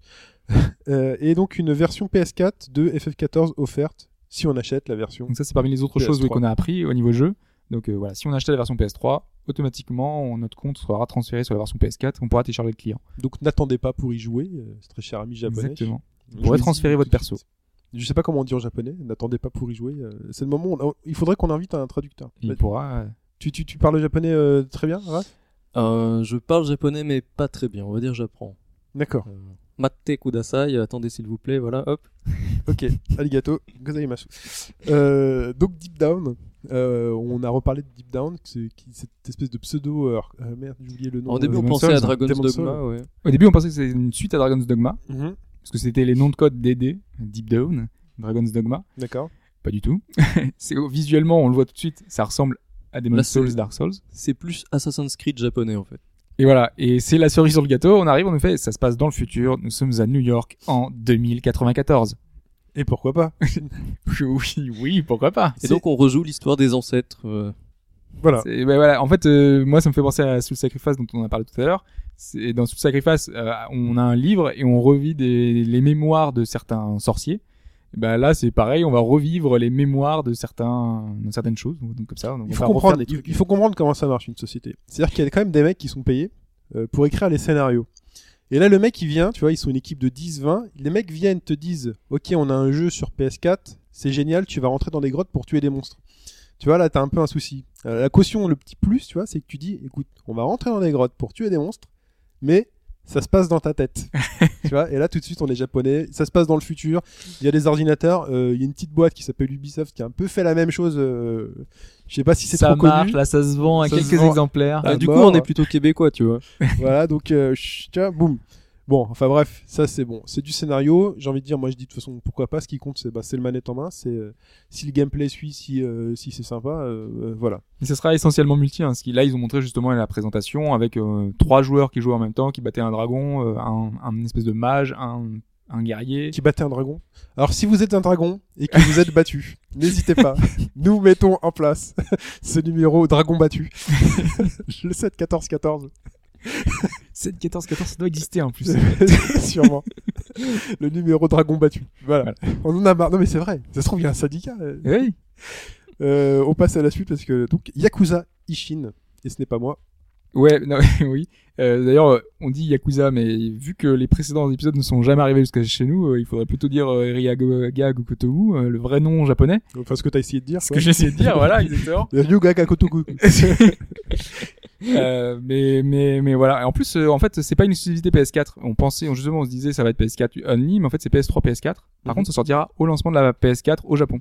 Et là aussi, c'est bizarre hein, parce que ça a l'air de se passer au temps des samouraïs cette fois-ci. hein. Ouais, mais il y avait déjà Il y le avait déjà précédent qui était déjà comme Il y ça. déjà. ouais. Ouais. Ouais, ouais, qui était euh, du temps. Alors c'était en plus un personnage historique très connu, le héros euh, de la du sabre et la pierre. Oui, je te laisse chercher. Vas-y. Oui, je me souviens plus. Ouais, moi, ça m'a surpris pendant le trailer de voir euh, le, le Yakuza mais habillé en samouraï, euh, parce que c'est toujours le même héros, quoi. Enfin, Oui, bah, c'est un acteur connu. C'est un Ah, vrai acteur au. Japon. C'est un vrai acteur au Japon. Euh, alors là, me demandez pas son euh, qui euh, qui personnifie euh, le héros des Ryuga Gotoku. Exactement. Ah, voilà. Bien dit. Donc ce sera aussi sur PS4. Euh, Suda 51 dont on parlait en début de podcast revient avec un jeu qui s'appelle Lily Bergamo. c'est pas un livre pour enfants euh, français. C'est- pas un dessin animé sur tes fous. Non, non, non. Ça non, fait un bah, peu fleur en fait. ça ressemble encore à, à No More Heroes ou à du coup, celui dont on a parlé, euh, Killer is Dead. Euh, sur les premières images, on avait l'impression que c'était un personnage de, de No More Heroes, euh, la samouraï brune, euh, mais en fait, euh, non, parce qu'elle est blonde. Euh, Révolution dans le monde vidéoludique. exactement. On n'a pas Ouais. vu grand chose. Voilà, on n'a pas eu grand chose. On a une espèce de truc au ralenti avec une espèce de coup de poing au sol, tu vois. Voilà, Souda, Souda, si tu nous entends, là, tu... l'ambiance, c'est bon, on sait, tu sais faire, le scénario, bah, du jeu, du gameplay précis. Euh, on enchaîne, j'ai perdu ma ligne. Je suis perdu, aidez-moi. Natural Doctrine. Natural Doctrine de Kadokawa. Ouais, et c'est le premier RPG japonais sur console next-gen. On se disait, allez, le TGS, il va y en avoir plein, mais non. Il y en a un. Il y en a un, et en plus, c'est un jeu PS3, PS Vita, euh, qui sort prochainement. Donc du coup, ça va être un pauvre portage sur PS4. Graphiquement, en plus, on- ce qu'on a vu, euh, bon, ça casse pas trois pattes dans un canard. Franchement, c'est pas super Alors qu'on disait que le Japon était prêt pour cette génération. Mais il y a beaucoup de jeux là de Ouais. la liste euh, qui sortent sur euh, PS3 et PS4, euh, même le suivant, enfin tout ça quoi. Bah, c'est c'est difficile hein, pour eux de faire la transition, sachant qu'il y a un énorme parc de PS3 installé. Tu peux pas dire du jour au lendemain on arrête de sortir des jeux sur PS3. Bah ça se faisait avant quoi. Ouais, ouais, ou pas. Non, ce qu'on disait, euh, c'est qu'il y avait les jeux qui sortaient sur Mega Drive, Super Nintendo, et puis euh, t'avais leur équivalent euh, sur Master System, et les gens disaient, Waouh, c'est ouais, génial, mais c'était pas tout à fait le même jeu. euh. C'était pas tout à fait le même jeu, mais les gens étaient contents et ça se vendait. Quand euh, on parlait de Castle of Illusion, par exemple, c'était deux jeux totalement différents. Voilà. Hmm, Oui, mais je pense que c'était pas exactement pareil pour la Master System. Parce qu'elle était vendue euh, dans certains pays comme le Brésil, alors qu'il n'y avait pas la Mega Drive à côté. vrai. Donc, Mais je pense que là, aujourd'hui, par exemple, la PS2 est encore vendue dans certains pays, euh, alors que le- la PS3 est là et que la PS4 arrive. hein. bon, heureusement qu'ils n'ont pas annoncé les jeux sur PS2. Alors, Pourquoi pas Pourquoi pas bon, on n'a pas parlé de FIFA 14. Il y a un FIFA 14 sur PS2 ou pas? Il y en a un sur 3DS, et ça ressemble à la PS2, tu vois. Bon, il y en a sûrement un sur PS2 aussi. hein. euh, Dynasty, Dynasty Warriors 8, Extreme Legends. Ouais, bah alors là, ça faisait... la présentation était horrible. Attention, dans les nouveautés, il y a la lumière de la lune. Ah Oui. J'achète cash Ils ont fait, et attention, nous pouvons afficher plus de personnages à l'écran. Est-ce qu'ils ont Quoi le Real Time Whipple Change? Attends, eh. Non, mais là, euh, Ok, non, filet mais- de la lune quoi. Non, mais reflet- c'est- énorme. En fait, le jeu a pas changé, et ils ont juste passé à la next gen, ils ont mis trois personnages de plus, ils ont fait, c'est bon. C'est parti. Euh, donc, euh, on a eu des teasers, donc Mobile Suit Gundam, Gundam, forcément, fallait. typiquement, euh, typiquement Jap. Earth Defense Force, Super connu au Japon, donc qui... c'est quoi C'est le 4, le 3, le 12 On n'a pas eu de précision, on sait pas si c'est une suite, un remake, un portage. un remake, un remake du premier avec les fourmis géantes? Pourquoi pas Euh, Pourquoi pas Peut-être. Et euh, donc là, The Idol Master. Donc c'est le truc où il faut gérer euh, une nana qui apprend à chanter, c'est ça? Avec C'est un une groupe, nana, hein. Ouais, si tu gères un peu les AKB48 ou les Morning Musume, c'est euh, Là, tu t'as me un parles groupe de, filles, euh, ouais. t'as un- t'es le producteur d'un groupe de filles et euh, tu leur choisis les habits, euh, les chansons sur lesquelles elles vont chanter et puis tu les emmènes. euh, Les chorés, tu, tu bosses un peu les chorégraphies ou pas aussi? Ah, je sais pas. Est-ce qu'on peut choisir le nom du groupe? Je pense qu'on peut choisir et qu'on peut faire les chorégraphies aussi, mais Écoute, euh, j'ai une, j'ai une idée. Quadricolore. les quatre couleurs primaires. Quadricolor, c'est génial. Mais donc Euh. là, la, la grosse nouveauté, c'est qu'il sort sur PS3 parce que la série était exclusive à Microsoft. euh, D'accord. Et je crois que le dernier était sorti sur PS3. Ah, peut-être, ouais. Bon, Ouais. donc on sait pas. Non, non, non, mais le dernier vraiment, il est est vraiment sorti sur PS3. Je sais que j'ai rajouté pas mal de trailers justement sur euh, bas gauche droite sur la chaîne YouTube. euh, D'accord. La chaîne YouTube bas gauche droite. point. Exactement, oui, où il y a pas mal euh, justement de, de Cliquez, jeux cliquez, très cliquez. japonais. Clic, clic, clic. et là, normal. Et là, on va donc pour finir sur les annonces, il y a quand même une annonce qui me fait extrêmement plaisir et qui doit faire plaisir à beaucoup de monde parce que quand même. La baston, il n'y avait pas que Killer Instinct. Ouais. Euh, on attend un peu les vrais jeux de baston. euh, donc, Le tacle gratuit. Ah ouais, mais celui-là, euh, je Là, le respecte, quoi. respect quand même. Ah ça reste à voir, parce qu'en 3D, moi je Ah demande non, à non, voir. non, franchement, non, là, non. là, donc, euh, Guilty Gear Xrd. Guilty Gear Xrd Sign a été annoncé sur PS4. Et franchement, visuellement, il est magnifique, quoi. Il était déjà magnifique sur euh, PS3 360, Ouais, enfin ce mais qu'on avait vu. Il était en 2D à l'époque, et là, il- est en 3D. Ça, ça, ça se Mais c'était déjà quoi. comme ça sur PS3, PS4, hein, le Mais Xrd. c'était de la, c'était de la 2D sur. euh, Non, PS3, c'est PS4. pareil. Ça utilise l'Unreal, mais quand t'es de côté, t'as une impression de 2D euh, dessiné. Mais Enfin. euh, la caméra, boum, ça tourne, chut, et là, euh, t'as des persos en 3D. C'est un peu ce qu'a raté Street Cat, quoi. Non, mais sans vouloir dire de mal de Street Cat, mais euh, Bah, là, on a vraiment l'impression que c'est dessiné, quoi. C'est c'est vraiment. c'est- les persos sont en 3D. Oui, c'est vraiment incroyable, je trouve. C'est incroyable. Mais Street 4 aussi, on a l'impression que c'était dessiné. Ah non, bah non, Non. Street 4, on voit que c'est vois, cel shading, quoi. tu vois Enfin, Oui, peu mais, comme, euh, mais ça, ça donnait un effet un petit peu peinture. En plus, c'était accentué avec la- avec l'intro, avec euh, ah, tous ces non, effets-là bah qu'on non, avait même, un peu de partout. même dans l'intro, on voit que c'est de la 3D, quoi. Non, mais on le voit, mais ça, ça faisait bien l'effet à l'époque. Enfin, on n'avait pas. Non, mais là, tu vois il- qu'il y a du volume à Street Cat quand même. Ouais, voilà. Là, là, t'as vraiment l'impression que c'est plat. Les textures sont plates, que c'est peint ou autre. Et Ah oui, non, mais je dis pas que c'est la même chose. hein. Je dis, que ça donnait un petit effet aussi. Euh, dessin animé. Je trouve qu'ils ont tout compris parce que t'as pas euh, les faux effets de dégradé comme ils font sur les remakes de Dragon Ball ou ce genre de trucs. T'as vraiment juste deux couleurs euh, comme on avait dans les animes euh, classiques. Euh, en plus, ils sautent des étapes d'animation, c'est pas fluide. Ouais. Du coup, euh, c'est- Ça rend, ça rend super bien. ça, ça rend super bien. Donc euh, là, euh, une raison pour acheter un stick euh, compatible avec les euh, avec les prochaines consoles. Euh, et donc on passe euh, à une annonce de nouvelle machine. Quand même, ça arrive. Incroyable. Incroyable. Qui a le nom d'une machine qui existe avec euh, TV derrière, c'est PS Vita TV. Voilà, TV TV TV. la, la, la Nintendo 0DS, un peu, de Sony. Ouais, parce, parce qu'il n'y a pas d'écran. Parce qu'il n'y a pas d'écran. Ouais. C'est quoi? Donc si on l'explique, boîtier. c'est un petit boîtier à mettre sous sa télé qui permet de jouer aux jeux PSP, euh, PlayStation classique ou PlayStation Vita, d'où le nom. Euh, donc sur sa télé, tout simplement. Donc on la branche avec un câble HDMI et on permet de jouer à tous ces jeux. Il n'y a pas besoin de Vita. hein. Ce sera, vous achetez juste le boîtier et vous mettez vos jeux que vous avez achetés euh, PS Vita et vous pouvez les voir sur votre télé. Il faut une manette PS3 ou PS4. Voilà, la manette est livrée avec dans le pack de Il y a base. deux packs. Voilà, il y a- Il y en a un à, il me semble, 100 dollars sans manette, si on en a déjà. Euh, moi, par exemple, ça tombe bien, j'ai pas de PS3, mais j'ai une manette PS3. Mhm. Et euh, il y a un pack un peu plus cher, je crois, 130 dollars, ils avaient annoncé. Enfin, nous, c'est, enfin, c'est 80 euros, moi j'ai lu. Donc, euh...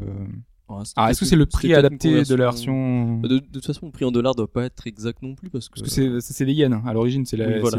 sachant que la machine va sortir qu'au Japon, euh, on n'a pas d'ad- de, de, de, de prix équivalent. Chez nous, ça sera peut-être beaucoup plus cher, comme souvent. J'aime bien les yens. vous louez le DVD de Bernie, vous comprendrez tout de suite. Euh, mais ouais, mais donc elle, elle va pas servir qu'à ça aussi euh, la, la console. Hein. Elle va permettre bah, de voir. Il y a TV dans le nom, donc euh, d'avoir toutes les applis euh, en fait Vita euh, qui permettent de profiter bah, de toute l'offre musicale, l'offre vidéo et l'offre bah, donc forcément donc euh, euh, TV, voir la- les chaînes, euh, tous les partenariats dont on avait parlé avec Orange, tout ça. Mhm. Ça va pouvoir servir. Euh, et euh, il y a également la possibilité, de- en fait, euh, possibilité. On a la Remote Play avec la PS4 et la PS Vita qui va permettre de jouer à notre PS4 sur notre PS Vita. Sauf que là, PS en Vita plus, TV, tu veux dire non, là, Ouais, je classique, c'est avec la PS4, normal, sans PS Vita TV. Tu peux jouer D'accord, Sur j'ai pas la PS, PS Vita euh, TV, je peux jouer à la tu PS4 peux, sur euh, ma PS Vita. C'est ce qui était annoncé ça. depuis longtemps. exactement. Ouais, mais là, du coup, tu peux streamer ta, ton flux PS3, PS4 sur une autre télé ou un truc comme Voilà. ça. Donc si ta télé est occupée, tu allumes ta PS4, tu branches ta, ta PS4 Bah, TV. Si, si t'as pas envie de, de déplacer euh, dans ton salon ta PS4, en fait. Voilà. D'accord, c'est compliqué. Hein. donc j'ai C'est pas si compliqué, c'est juste. use case. J'ai deux télés chez moi, Voilà. avec une télé principale avec la PS4 branchée dessus. Voilà. Donc tu es une feignasse. Il y a des gens qui regardent la télé sur cette télé-là. Voilà, et je n'ai pas envie de jouer à la PS4 streamée sur ma Vita. J'ai envie de quand même jouer sur une télé. Donc au lieu de déplacer la console, j'ai branché la PS Vita TV sur ma deuxième télé et le ça se stream vers le boîtier. Voilà. Et ça marche en Wi-Fi. Donc ça veut dire que si t'es chez ton pote, tu peux jouer à ta PS4 qui est chez toi, grâce à ton. euh, Ça, c'est confirmé, ça? Parce que dans la vidéo de présentation, c'était vraiment dans la salle d'à côté. hein. euh, il me semble bien que ça a été confirmé. Hein. Ouais, ouais. Ok. Bon. À, Voilà. voir, euh, à voir en pratique parce que là, ça me paraît un peu lourd pour le réseau. euh. Mais ce qui me paraît pas mal, moi, avec ça, c'est qu'on sait que les Japonais aiment beaucoup les consoles portables et que les développeurs japonais aussi préfèrent développer pour consoles portables. Donc peut-être que ça va faire, euh, on va dire, exploser le, le marché de la Vita. Et comme ça peut être considéré comme une console de salon maintenant, Mhm. bah ça pourrait presque faire une sorte de, de console de salon alternative, moins chère, euh, qu'on peut euh, et qu'on peut ensuite remporter partout. Moi, je suis pas convaincu. Déjà parce que on a vu les limites du système, ça fait que, en fait, pas mal de jeux utilisent le tactile sur la PlayStation Vita. Oui, mais bon, ça ferait des jeux sans tactile. En fait, les jeux qui seront sans tactile ne seront pas compatibles.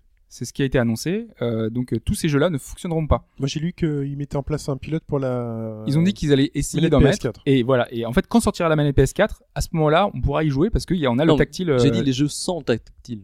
Oui, on pourra jouer aux jeux sans tactile. Tu as dit qu'ils seront pas compatibles avec, donc ça voulait. Non, je disais les jeux avec tactile Oui, voilà. seront oui. pas compatibles. Oui, mais on s'en fout. Euh, Les gens, ils vont juste arrêter de faire des jeux avec du tactile. De toute façon, ça sert à rien. Ben, Non, non, mais- mais, euh, Re- ne- 80% de la lutte de tech PS Vita, c'est tactile. Calmez-vous, messieurs. Ce débat est un débat entre gentlemen. Non, l'idée principale quand même de Alf, cette fois-ci. Salut. Salut. Euh, c'est quand même que justement, ça peut booster l'offre de jeux sur PS Vita, même qui n'offriront pas le tactile. C'est-à-dire Oui, que voilà. Non, mais pour les jeux à venir, d'accord. Pour Mais les pour les, la ludothèque actuellement, si tu veux jouer à Gravity Rush, Ah non, si tu veux sûr, jouer à je parle tous les jeux les- présents, Je parle pour les jeux à venir. On sent que tu t'énerves. Hobbs, on va passer, on va changer de sujet et on va euh, aller voir ce qui se passe euh, du côté de chez Microsoft, qui vient de faire une annonce pour ses téléphones portables. Alors, ils l'ont pas vraiment annoncé. Hein. C'est pour l'instant c'est ZDNet qui a sorti l'info, euh, comme quoi euh, pour concurrencer Siri euh, et son euh, petit euh, accompagnement personnel, je sais pas comment on dit ça, euh, euh, son, compagnon, Assistant. euh, Son assistant voilà. Euh, et bien donc on aura Cortana, donc Cortana de Halo, euh, l'intelligence artificielle de Halo qui accompagne Master Chief partout. Et donc on aura un équivalent. Donc ils- en fait ils ont trouvé ça dans une build de Windows Phone qui s'appelle Z Cortana Z pour la version de test et euh, qui serait donc une donc un compagnon pareil qui fonctionnerait de la même manière. Donc on, tu- on lui parle et euh, donc elle réagit, elle nous donne euh, si on lui demande le programme du soir, elle va te répondre. Si tu lui demandes de prendre un rendez-vous, elle va le prendre. Si tu veux envoyer un SMS à une personne, elle va le faire. Euh, sauf que la particularité, ce sera pas totalement comme Siri, puisque Siri, en- entre guillemets, elle est offline, elle apprend pas. Euh, ici, elle utilisera la puissance du cloud. Donc en fait, tout ce que tu vas lui envoyer comme info, elle va l'enregistrer et tout ce que les autres ailleurs vont lui donner comme info, elles vont être voilà stockées et ça, ça fait que le, en fait euh, Cortana va apprendre et euh, bah, tous les jours elle sera plus performante. Donc, c'est la promesse derrière, c'est d'avoir une vraie euh, intelligence artificielle, Mais tu, vraiment. Tu poses des questions à ton intelligence artificielle. Tu lui dis pas euh, Oh, hier j'ai mangé un gâteau. Enfin, Bah, et en fait, euh, euh, Siri, euh, si on voyait plein d'exemples sur Internet, on- il y avait plein de gens qui demandaient plein de questions débiles. ouais, mais justement, Siri, il rajoute toujours des réponses à ces questions débiles. Mais oui, mais là justement, elle va apprendre à, à Oh, bah, des ouais. réponses des gens. Mais tu réponds pas à ton intelligence artificielle. C'est pas là, c'est pas elle qui Non te mais pose des suivant les questions. par exemple les plus utilisées, des, des- il y aura plein de choses comme ça. Là, t'es en train de me l'énerver. Et pas du tout. Après la Vita, après la PS Vita TV, c'est Cortana. Alors, Donc, quel est l'intérêt? Bah, De toute façon, généralement, L'intérêt c'est d'avoir une, une intelligence qui va euh, qui va apprendre en fait. Un peu comme on l'avait dit pour euh, sur Forza. On, on avait le comportement des gens qui étaient enregistrés Mhm. et qui faisait que l'IA dans, dans le jeu était un petit peu euh, améliorée du suivant coup, euh, les, du coup, les gens. Du coup, Cortana pourra peut-être répondre aux questions qui sont mal posées. C'est ça en fait. Le- Voilà, peut-être que les gens posent une question, euh, enfin, quelle heure est-il Euh, Peut-être que les gens, ils vont dire, euh, je sais pas, L'heure. moyen, L'heure. donne-moi l'heure. Donne-moi l'heure. Et là, elle va te répondre. Enfin, je sais pas, il y a plein de moyens. Enfin, en tout cas, c'est la promesse derrière. Après, derrière, Ouais. ça se trouve, ça sera totalement pourri. Mais euh, voilà, c'est derrière. L'idée, c'est que. euh, Bon, on espère aussi que ça marche en offline parce que parfois tu, tu poses des rendez-vous, tu dis note-moi ça, euh, t'as Effectivement, ouais. t'as pas besoin d'être connecté euh, en Bah, ligne pour ça. Euh, sur iOS 7, il me semble que ça va être ajouté ça pour Siri. Tu peux télécharger un pack euh, avec euh, le, truc pour que ça processe sur ton téléphone plutôt que d'envoyer toujours à Apple. Ah d'accord, parce que oui, c'est vrai que Siri, ça envoie aussi par le réseau la question, je crois. Ouais. Ça l'a traduit. Ouais, euh, ouais. Ah, je sais pas si c'est pas réservé euh, à Mavericks par contre, mais bon. D'accord. Bon, écoutez, on testera. Là, Regardez, je suis en mode avion, je peux pas tester avec mon iPhone 5, mais euh, Après, on peut envisager plein de, plein de choses hein, avec le cloud, avec euh, des modules qui soient ajoutés au fur et à mesure. est-ce que le euh, des téléphone, langues, de la euh, traduction. est-ce que le téléphone sera plus puissant avec le cloud? Euh, On continue avec Fable Anniversary, euh, qui est décalé à février 2014. Voilà. Il y avait déjà tellement de jeux sur 360 d'ici la fin d'année. Oh, c'est voilà, mais euh, c'est sans doute parce que on l'a déjà vu avec un autre jeu qui était sur l'XBLA qui avait été annoncé, c'était Max, euh, je sais plus exactement le nom, euh, une espèce de jeu de plateforme euh, qui était assez sympa parce qu'il y avait l'idée de pouvoir dessiner euh, avec un avec un pinceau sur les décors. Et en fait, il a été décalé à l'année prochaine parce qu'ils vont faire un portage Xbox One en même temps. Donc du coup, les deux jeux sortiront en même temps. Et là, c'est possible que ce soit le cas aussi. D'accord. Et Dragon's Dogma, dont on parlait tout à l'heure, avec une suite cette fois-ci envisageable. Ouais, c'est dans les euh, chiffres, euh, donc euh, le bilan financier de Capcom, on a des, chiffres décevants pour pas mal de, jeux. Et dans Dragon's Dogma, le, petit encadré, on a le jeu qui a dépassé un million de ventes et ils ont indiqué que c'était suffisant pour en faire justement une licence à venir. Donc l'utiliser, on a vu qu'elle était utilisée pour des jeux iOS. Il y a un jeu iOS qui est sorti il y a quelques temps et là il y en a un autre, un euh, c'est un featuring un autre jeu, je sais plus, je sais plus exactement quoi, mais voilà, c'est avec Dragon's Dogma, ils peuvent ressortir des jeux et on espère voir un Dragon's Dogma 2 sur euh, next gen, sur PS4. D'accord. En espérant que les dragons soient quand même un peu laissés tranquilles. euh, là, Raph, je me tourne vers toi pour euh, cet instant culturel. Voilà, on va parler opéra. Donc euh, l'opéra The End à Paris. En fait, euh, pourquoi on en parle Moi, c'est un peu suite à, au, au débrief de la semaine dernière où, on- où vous aviez parlé de Hatsune Miku. Et en fait, elle va faire un concert à Paris. Donc, euh, ce qui explique peut-être la sortie en France des jeux, euh, des jeux Miku. Donc, le 13 et le 15 novembre au théâtre du Châtelet à Paris. Voilà. D'accord. Et donc, qu'est-ce qui euh, va se passer? C'est- un, c'est un théâtre où il y a personne, il y a aucun humain sur scène, c'est que des, des, euh, Vocaloid, du coup, hein, donc ça va être Oui, euh, c'est ça. juste, euh, c'est euh, Hatsune Miku et toutes, euh, et toutes ses, je sais pas si ce sont ses sœurs ou ses amis, euh, qui sont projetés. Et euh, donc, c'est un véritable opéra. Les, les habits sont designés par Louis Vuitton. Et voilà. Donc, euh, si ça vous intéresse, Ce sera rempli de geeks ou pas? Sûrement. Ok. Donc réfléchissez avant d'y aller. Non, je vous- on on s'aime, on s'aime entre nous. Euh, et là, c'est la fin de l'actu. Et extrait sonore pour un truc qu'on va découvrir. Euh, alors, Hobbs, toi, je crois que tu connais pas non plus. un petit peu, mais pas beaucoup. Un petit peu, mais pas beaucoup. Ce qui veut rien dire du tout. voilà. J'aime bien dire des trucs qui veulent pas dire grand chose. Allez, c'est parti, les gens, on met une petite BO.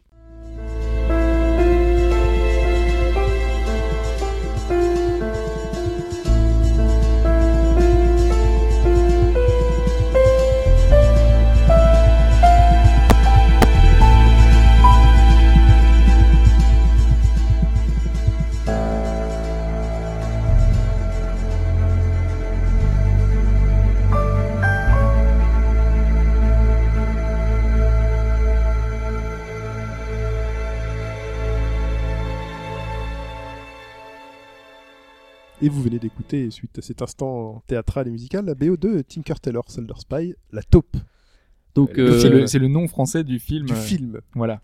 donc voilà, un, un extrait pas tiré du jeu parce que dans le jeu Black Bar, il n'y a pas de Il n'y musique. a pas de musique. Mais on s'est dit, il faut en mettre quand même. Oui, parce qu'on est dans le même univers en fait. Voilà, alors là, on est un parle peu de dans Black Bar. Black Bar, exactement. Sur iOS. un jeu sur iOS, euh, donc sorti le, le 23 août. Euh, un jeu où on doit combattre la censure. C'est, on on est un peu dans le monde de 1984. Tous les emails échangés entre les gens sont contrôlés par le département de la communication. Tu peux aussi dire qu'on est dans un monde en 2013. C'est ça, c'est de très actuel en fait. très actuel. Oui, justement, en fait, ça fait un peu penser au. euh, au- prisme, je crois. Voilà. La NSA, tout ça. Voilà, et en fait, c'est justement un peu inspiré de ça parce que euh, les, le département des, enfin, pas le département de la communication, mais les, les États-Unis, la NSA, quand ils publient des documents sur Internet, ils, ils barrent en noir les, euh, les trucs qui sont un peu secrets. Et donc là, c'est un peu la même chose, c'est-à-dire qu'on a des, des textes euh, qui semblent être euh, tapés à la machine à écrire. C'est du noir et blanc, il n'y a pas de graphisme. Il y a deux trois smileys de temps en temps, mais voilà. Et on a des mots barrés qui sont des mots interdits. Par exemple, ah je suis triste. Et bah triste, c'est pas bien. Alors c'est censuré. Et donc dans le jeu comme ça, on joue euh, quelqu'un qui s'appelle Vi, D'accord VI. Et on reçoit des mails de euh, Shani, une amie. euh, Non, Shani, c'est le nom de leur. Euh, de Kenti, Mhm. une amie. Et euh, donc ces messages sont traités par le département de la communication. Et pour comprendre le, le texte, il faut deviner donc ce qui a écrit. Donc on tape sur les petites barres noires qui parsèment le texte. On, on essaye de deviner le mot qui rentre dans le truc. Et on passe au mail suivant. Et tout le jeu se déroule comme ça. Et euh, ce qui est vachement intéressant, c'est que il y a plusieurs types d'énigmes différents au sein du même jeu. C'est-à-dire que il faut un, il faut un bon, ba- un bon background derrière. euh, C'est tout en anglais, donc c'est un peu difficile d'accès. Mais euh, il y a des références à Shakespeare. euh, de temps en temps, c'est juste euh, trouver un synonyme. euh, Il y a des petites devinettes à résoudre. Euh, donc c'est assez varié. C'est recommandé par euh, l'auteur de Monkey Island, Ron Gilbert. Ron Gilbert, c'est ça. Euh, et euh, je- Est-ce que c'est recommandé par Eric Hardy Ce mot, nous ne le connaissons pas. ni vous, Ni nous. nous. Gna, gna, gna, gna. Le pays Richard. Alors non. D'accord. Mais en fait, ça fait un peu penser à euh, ce que disait euh, Ron Gilbert sur ce qu'est un bon jeu d'aventure. C'est-à-dire qu'on a 3-4 énigmes par texte, par mail. Et euh, l'idée, c'est pas de résoudre ça dans les 5 minutes. C'est euh, on en a 3-4, on trouve, on cherche, on cherche. Si on trouve, euh, tant mieux. Si on trouve pas, on peut laisser un peu le jeu de côté et euh, naturellement, en, en y revenant plus tard ou en marchant dans le métro, sous la douche, Mm. n'importe quand.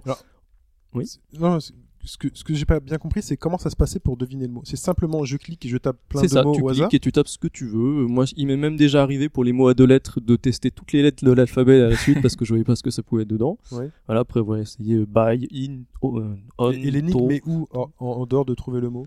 Ah bah, elle est plus sur euh, le, le, le contexte en fait. Parce que les mots qui sont, euh, qui sont censurés, c'est généralement des mots logiques dans la phrase. Donc, euh, euh, en début de mail, ça va être euh, quelque chose comme bonjour, même si bonjour est rarement censuré. Euh, à la fin, ça peut être euh, je t'aime ou je veux te revoir ou etc. Tu reviens quand tu veux, écoute. euh,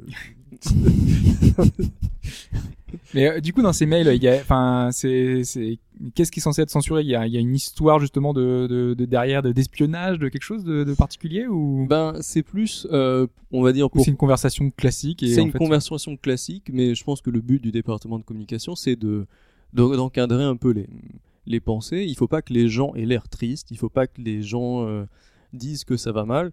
Donc, dès qu'il y a quelque chose qui est un petit peu triste, le mail se fait censurer, que c'est un peu méchant ou euh, que ça parle de la censure, par exemple. Euh, la censure est censurée. Euh, et après, il y a une petite rébellion qui se forme, donc l'histoire progresse. C'est bien écrit, c'est assez intéressant, mais c'est très difficile. L'auteur disait si vous arrivez à finir le jeu sans, sans suivre la soluce, parce qu'il y a une soluce qui a déjà été postée, euh, vous vous sentirez comme un génie. Et euh, c'est un peu ça, quoi. D'accord. Donc euh, le jeu sort que sur iOS. Euh, L'excuse officielle c'est euh, je le ferai bien sur Android et Windows Phone, mais je ne sais pas coder pour ces plateformes-là. Et voilà, euh, 2,39€. euh. Très bien. Moi, ça, m'a euros donné envie, moi. Enfin, c'est un jeu qui, qui, qui est un peu original, qui sort des normes, tu vois. donc, Original. Oui. Non, c'est, c'est des jeux originaux Je sais plus. Tu vas te faire tuer, toi. Toi, tu vas avoir des problèmes. Allez, euh, on passe un nouvel extrait sonore.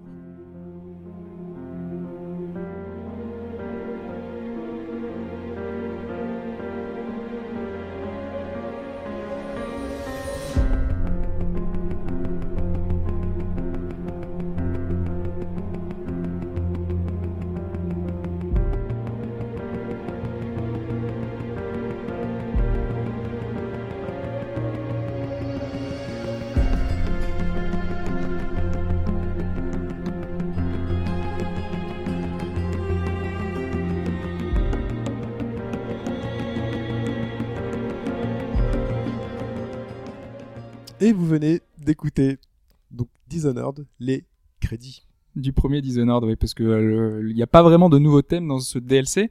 Euh, si on revient dessus, c'est parce que le DLC est quand même sorti il y a environ trois semaines, un mois maintenant. Euh, c'est parce que cette semaine a été annoncée la version complète. C'est un truc qui se fait de plus en plus souvent. C'est la version GOTY. Eh oui. euh, Game of the Year avec donc tous les DLC dedans. Donc ça va être le premier DLC qui était un petit peu accessoire, qui qui était simplement des défis un peu dans l'univers de Dishonored, et les deux DLC dont le premier j'ai parlé, la London Wall, et celui dont je vais parler maintenant, euh, les Sorcières de Brigmore, qui euh, sont un petit peu une histoire alternative euh, à celle du début, donc une histoire parallèle qui nous amène dans la peau de Dode, l'assassin de l'impératrice et qui nous fait partager un petit peu cette expérience de, de rédemption de, ce personnage-là qui a commis un acte qui ne peut pas se pardonner et donc qui va nous amener assez loin, assez loin. Et donc euh, le premier, la première partie, donc ce premier DLC, euh, je vous l'avais dit, ça valait le coup rien que rien que le premier DLC. Si on avait apprécié l'univers de, de, Dishonored, on retrouvait exactement les mêmes mécaniques. Ils avaient rajouté quelques pouvoirs, quelques petites idées. Quand on lançait la partie, par exemple, euh, on avait un, un système de faveur. Donc on gagnait de l'argent dans les niveaux. Et euh, si on voulait acheter euh, certains trucs, par exemple, si on voulait payer quelqu'un euh, qui va nous aider pendant la mission, eh ben, on pouvait le faire, mais c'est seulement avant la mission. Donc par exemple, on se disait, on va payer un passeur, et ce passeur-là, il va nous attendre à un certain endroit. Mhm. Et une fois qu'on arrive à cet endroit-là du niveau, et ben on va pouvoir euh, prendre un chemin un peu alternatif qui n'était pas de base, mais qui est, qui était disponible si on le faisait, si on le payait avant la mission. Mais ça, c'était suivant nos priorités aussi, parce qu'on pouvait acheter des armes, on pouvait acheter euh, des équipements, on pouvait aj- ajouter des, augmentations. Voilà, il y a différentes choses comme ça qui étaient euh, seulement accessibles au début de partie. Et donc tout ça, euh, donc c'est repris dans la deuxième partie du DLC. Il n'y a pas grand chose en plus, vraiment. Là, c'est simplement trois missions parce que ça fonctionne sur le principe de mission. Donc contrairement à Dishonored où c'était une espèce de de- d'histo- d'histoire qui fonctionnait un petit peu dans un univers semi-ouvert. C'était une espèce de grande ville où on se baladait Oui. et on était amené à aller où on voulait. Là, c'est vraiment euh, trois univers distincts, comme dans le comme dans le premier DLC. Donc euh, là, on a on va parcourir euh, trois environnements. Le premier qu'on connaît, euh, c'est la prison là où on était enfermé avec, avec Corvo, donc le Mhm. premier héros du, du jeu. Donc on va re- on c'est quelques heures après après qu'on se soit échappé Donc c'est la heures ou panique. quelques jours. Euh, non, quelques jours en fait, parce que euh, les gardes qui ont été par exemple euh, laissés échapper Corvo, euh, ils sont en train de, de se faire, enfin ils sont euh, justement euh, mis au pilori, euh, tous les, les, les- euh, on, on a plein en fait de réactions, par exemple des, des gens qui sont là euh, dans les prisons. C'est sympa ça. Euh, tu vois, il y a Mm. ce petit côté un petit peu de- des références tout le temps au, au premier euh, qui sont là, qui sont assez sympas. Euh, sauf que ça se passe pas exactement au même endroit. Enfin, il y a une partie où, qui se passe au même endroit, mais justement pour pas nous faire que des redites, on se balade dans des dans des coins de la prison où on n'y était pas. Donc euh, du coup, c'est plutôt sympa. Euh, on a une deuxième, euh, donc la deuxième mission, elle, c'est dans une ville un peu ouverte. C'est un quartier un peu qui était riche dans le premier Dishonored, qui est devenu un peu malfamé. Deux gangs se partagent un petit peu le le- l'endroit. Et, euh, donc du coup, voilà, c'est un peu la panique. euh, les, les gens se tapent dessus. Du coup, c'est devenu un peu un peu n'importe quoi. Donc du coup, c'est plutôt chouette. Là, euh, c'est vraiment un- complètement un nouvel environnement. Et le troisième, c'est le l'endroit parfait pour euh, utiliser tout ce qu'on a appris dans le jeu. Euh, donc c'est le manoir de Brigmore, là où on a ces, fameux, ces fameuses sorcières qui sont des adversaires coriaces, puisque jusque-là, toi qui avais un peu fait le jeu Chine, Mm. euh, les gardes en général, ils ont une ronde assez classique, ils sont pas très très fut-fut. Euh, bon, en général, ils ont leur cône de vision, ils voient. Suffisamment fut-fut pour m'empêcher moi de jouer en furtif. C'est vrai, c'est vrai que t'avais un peu de- du mal sur ce côté furtif, mais euh, ouais, c'était toujours suffisamment bien fait. Le level design était suffisamment bien fait pour pouvoir soit passer en dessous, au-dessus, à gauche, à droite, où tu voulais, tu vois. Tu pouvais euh, envoyer une pierre pour pouvoir les faire aller plus loin, tu vois. Ouais. T'avais toujours plein de trucs, plein de moyens de, de les dé- détourner leur attention. Alors que là, euh, les sorcières, euh, elles ont déjà des pouvoirs, les mêmes pouvoirs que nous, entre guillemets. euh, donc elles peuvent se téléporter d'un endroit à l'autre. Euh, elles ont un chien avec eux. Là, les chiens, c'est un peu la mode, un peu partout. Euh, donc euh, ils sont là en plus euh, ces chiens. euh, si euh, une fois qu'on les tue, euh, leur crâne reste par terre et si on casse pas le crâne, parce que c'est des chiens un peu magiques, hein, c'est pas des chiens Ils normaux, reviennent. ils reviennent. Donc du coup, il faut forcément se dépêcher une fois qu'on les a tués de de- de- d'enchaîner, les, de tuer le crâne. Euh, et du coup, voilà, le manoir, ça donne un, un, un niveau. Enfin, c'est déjà un bijou de level design Mhm. parce que déjà on n'arrive pas vraiment au manoir, on a toute une partie avant avec euh, une espèce de marée et tout. C'est vraiment super complexe, super euh, élaboré. Et, et avec ces ennemis, avec ces sorcières qui sont très intelligentes, bien plus que la normale, qui euh, euh, ont des pouvoirs, donc du coup elles posent beaucoup plus de soucis. Voilà, on a un vrai challenge et ça, voilà, le, le ce DLC là, euh, en plus d'enrichir le scénario énormément, et c'est vraiment le point fort du jeu, c'est parce qu'on a cette aventure. Dans le premier DLC, on avait l'aventure qui se passait à côté, et on voyait pas trop le rapport avec ce qui se passait dans le premier euh, Dishonored. Mhm. Vraiment, c'était euh, l'aventure de Dode, l'assassin, et qui voyait son petit truc euh, de son côté. Et là, ils ont fait euh, justement déjà, on a la prison, donc on a tous ces clins d'œil. Ouais. Et dans les autres clins d'œil, on avait euh, par exemple dans le dans le premier euh, dans la première partie du DLC, on faisait sauter l'usine de la lame de Dunwall. Et, et là, en fait, quand on retourne dedans, en fait, on a les gardes qui en parlent justement, qui, qui disent ouais, vous avez entendu, il y, a un- il y a un gars qui a fait sauter l'usine, tout ça. Et en fait, on a plein de clins d'œil. On a des personnages, par exemple, on retourne, on va dans la prison. Si euh, suivant les choix qu'on a fait, qui seront emprisonnés, par exemple, dans la, dans la prison. Euh, et on a plein de clins d'œil Ah, tout selon- le long, en fait. Selon ta sauvegarde. Sur nos choix, ouais. D'accord. Exactement. Bien. Si on les, on a décidé de les laisser en vie ou de les tuer, mais ils seront plus là. Mais sinon, euh, ils seront encore là. Des personnes qu'on a aidées, euh, qui, euh, par exemple, vont nous donner un cadeau bonus quand on débute le, le jeu. Si on les Ah, le a cadeau. torturés, Le fameux cadeau bonus. euh, il y a un personnage, si on l'a torturé, il nous met une bombe dans un coffre pour nous tuer. Donc il y a plein d'idées super sympas euh, qui font que ça, progresse. Et contrairement à un jeu comme Mass Effect où on n'a pas vu là, les conséquences de nos choix et que je regrette énormément et je l'ai déjà dit de nombreuses fois, là on a vraiment les conséquences de nos choix, sauf celle de Dishonored premier du nom. Ils ont fait la bêtise de pas reprendre les sauvegardes de Dishonored, ils ont pris que les sauvegardes du DLC d'avant. D'accord. Donc du coup, tous nos impacts suivant on a fait, par exemple, on a fait tout le jeu en furtif ou pas en furtif, ça va avoir un impact sur la fin, puisqu'on a des fins qui sont totalement différentes euh, suivant euh, comment on a joué. Et, euh, et par exemple, normalement, dans le jeu, dans le premier, on choisissait de tuer ou pas Dode, donc avec Orvo, Mhm. euh, on choisissait de le tuer ou pas, et ben là, ça n'a aucun impact. Peu, enfin, ça sera suivant la façon dont on joue euh, dans le jeu que ça va impacter la fin euh, de Dishonored, euh, ce DLC. Donc c'est le petit regret que j'ai, parce que sinon, Le petit bémol. c'est le petit bémol, le petit truc euh, que euh, voilà qui qui, qui m'empêche, le petit grain de sel, de Mhm. sel, de sable, euh, je sais plus, voilà qui fait que hum, c'est c'est un peu dommage parce que sinon tout le reste, il y a toujours autant de, de choses à lire, il y a toujours un, un lore qui est super travaillé. Euh, on a un univers qui est super propre, on a des environnements qui sont magnifiques. Le manoir, à la fin, c'est un truc qu'on n'a jamais vu, jamais vu entre guillemets, parce que d'habitude c'est super sombre et tout. Et là, le manoir, il est dans un monde ouvert avec, euh, avec la forêt, avec les trucs. C'est vraiment complètement délabré, mais mais il y a un petit côté super lumineux qui est qu'on n'avait pas jusque là. Euh, du coup, ce DLC, euh, pour ceux qui ont vraiment apprécié, parce qu'il révolutionne pas le, le, le gameplay, il y a vraiment rien de nouveau. C'est un super, euh, un super. Super DLC. Non, non, c'est pas ça que je voulais dire. C'est que ça reprend vraiment euh, tout ce qui faisait le charme en, en plus, tu vois. Euh, c'est avec il y a un gros défi. C'est pas simplement euh, juste reprendre les mêmes mécaniques et on te met un scénario par dessus. C'est vraiment euh, on, on a un jeu qui est super exigeant parce que il te propose d'utiliser toutes les possibilités du, du jeu, donc tous tes pouvoirs, tout le tout le reste. Et en plus, t'as un scénario qui se raccroche énormément à l'histoire originale, plus que le premier, D- le premier DLC, la première partie du DLC. Et donc, on a plein de passerelles, en fait, euh, avec vraiment tous les personnages, et pas qu'avec Corvo, avec d'autres personnages qui sont enrichis. Et, et là, tu te dis, euh, le pari est réussi, quoi. Arkane a fait un super boulot avec ses DLC. Donc, si vous n'avez pas acheté euh, bah, les DLC, attendez la version GOTY, donc la version Game of the Year, qui arrive euh, le 10 octobre, je Surtout crois, ou si le vous 11. n'avez pas le jeu, quoi. Surtout si vous n'avez pas le jeu, effectivement, parce que sinon ça vaut pas le coup. C'est un peu cher. Mais ce sera quand même que 30 euros normalement. D'accord. Donc ça devrait trouver à petit prix. Euh, mais ceux qui ont attendu justement cette version GOTY, ben, c'est l'occasion de se jeter dessus. Très bien. Merci Hobbs. Et c'est le moment de passer à la réponse à la question. La réponse à la question, quelle était la question? Alors la question, c'est on avait Zangief, euh, créateur de, de Tetris. Tetris, voilà, Zangief et Alexei Pajinov. Alexei Pajinov, créateur de Tetris, qui a travaillé ensuite sur d'autres jeux. Euh, et parmi les trois jeux que tu nous as cités, il y en a un sur lequel il n'a pas travaillé. Et il y avait Sony pour le jeu Exit, choisi par Raph.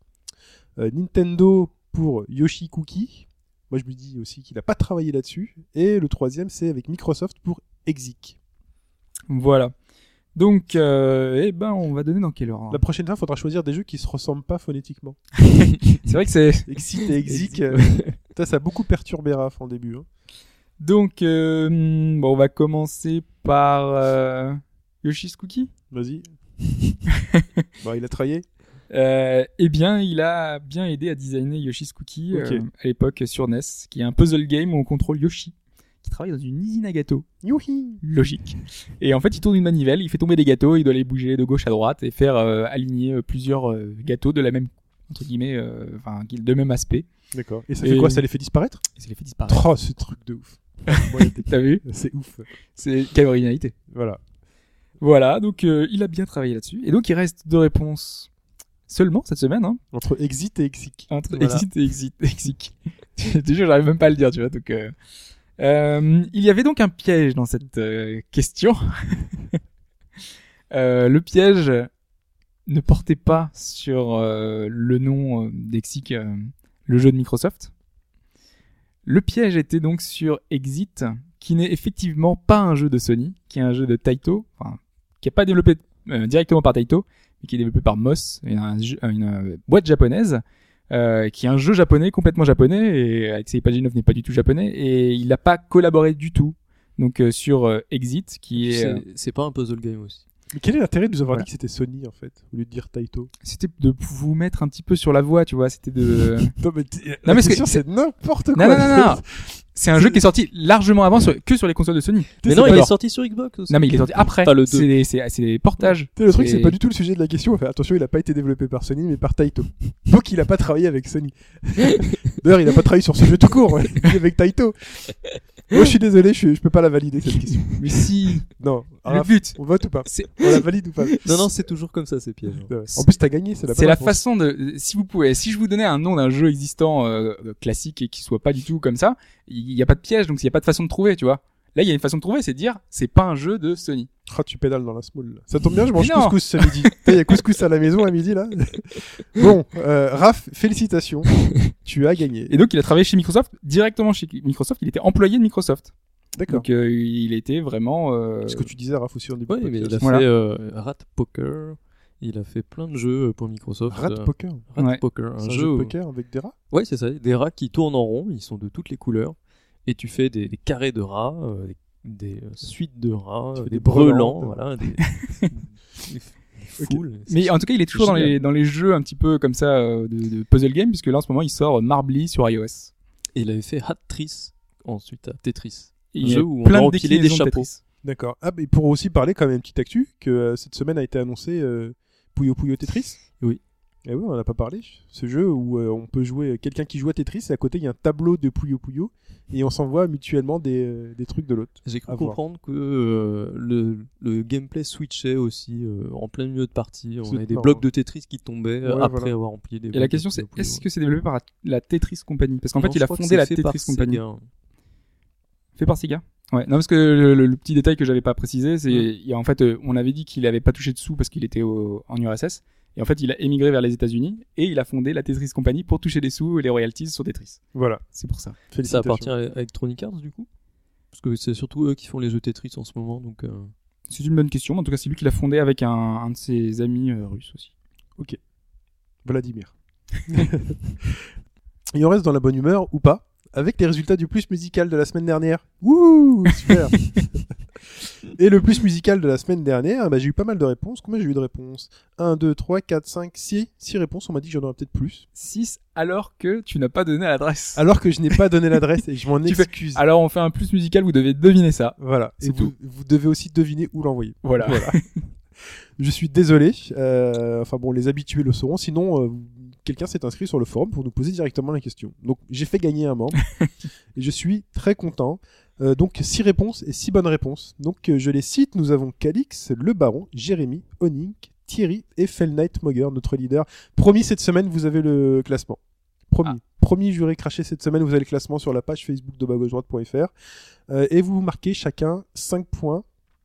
Et l'extrait sonore, bah, on va donner la réponse. C'était Alors, Un jeu de Blizzard. un jeu de Blizzard. C'était Rock'n'Roll Racing ouais, Rock'n'Roll Racing. C'était pas évident. Non, c'était pas évident. Euh, voilà. Il faut Donc, y avoir joué quoi. Il faut y avoir joué. Et bon, On le dit jamais. on le dit jamais.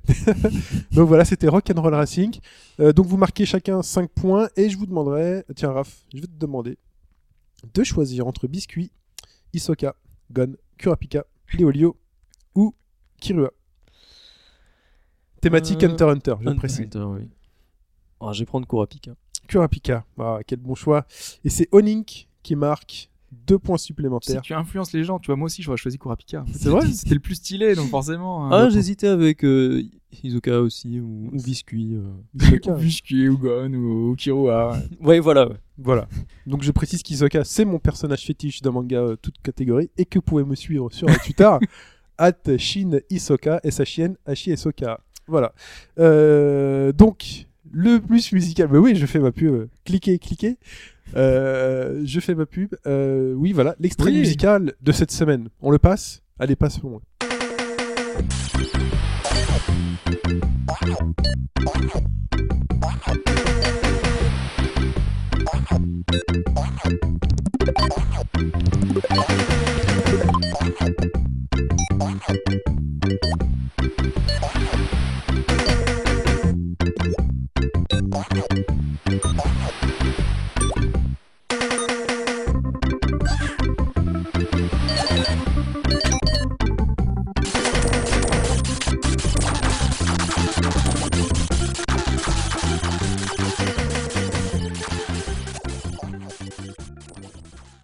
Et voilà, j'espère que j'espère que vous l'avez reconnu pour pouvoir participer. hein. J'espère que vous y avez joué.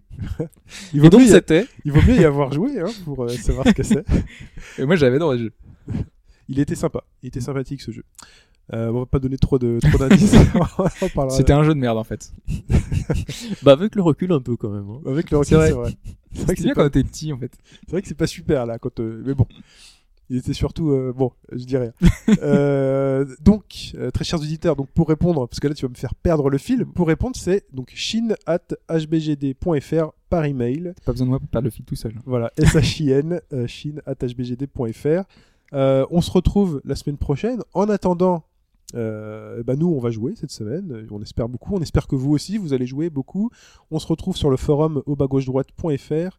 Euh, voilà, euh, sur le site internet. Euh, sur le Facebook au bas gauche droite, euh, bah, parfois on poste des trucs.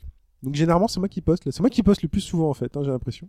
Donc je mettrai le, bah, le classement de cette semaine une fois que vous aurez écouté le podcast en milieu de semaine. Euh, J'essaierai de mettre d'autres trucs marrants. Deux autres trucs marrants. Ouais. Si j'y pense, euh, j'essaierai de mettre deux trois trucs marrants. Sinon, il y a aussi le Twitter qui est hbgd.fr. Je pense que Non. les gens qui t'écoutent, tu vois, se disent ah là là, Attache attention, BGD vu le niveau des blagues, attention, Attention, attention. attention, ça va être. Euh, alors, Bien pour les- cadeaux du précédent plus musical, envoyé j'expédie j'expédie cette semaine le cadeau euh, bah, pour le baron. Euh, par contre, euh, alors Los, Los Angelinos, tu ne m'as pas répondu pour ton adresse. Donc fais-moi un petit mail euh, avec ton adresse euh, ou euh, voilà. Ou il faut même faire un petit mail, sinon tu vas être euh, spammé euh, si tu mets ça sur Facebook. Voilà, on se dit à la semaine prochaine, très chers amis, À la semaine prochaine. Et à la semaine prochaine. et bon jeu. Bye bye. Ciao. Bonjour, bonjour.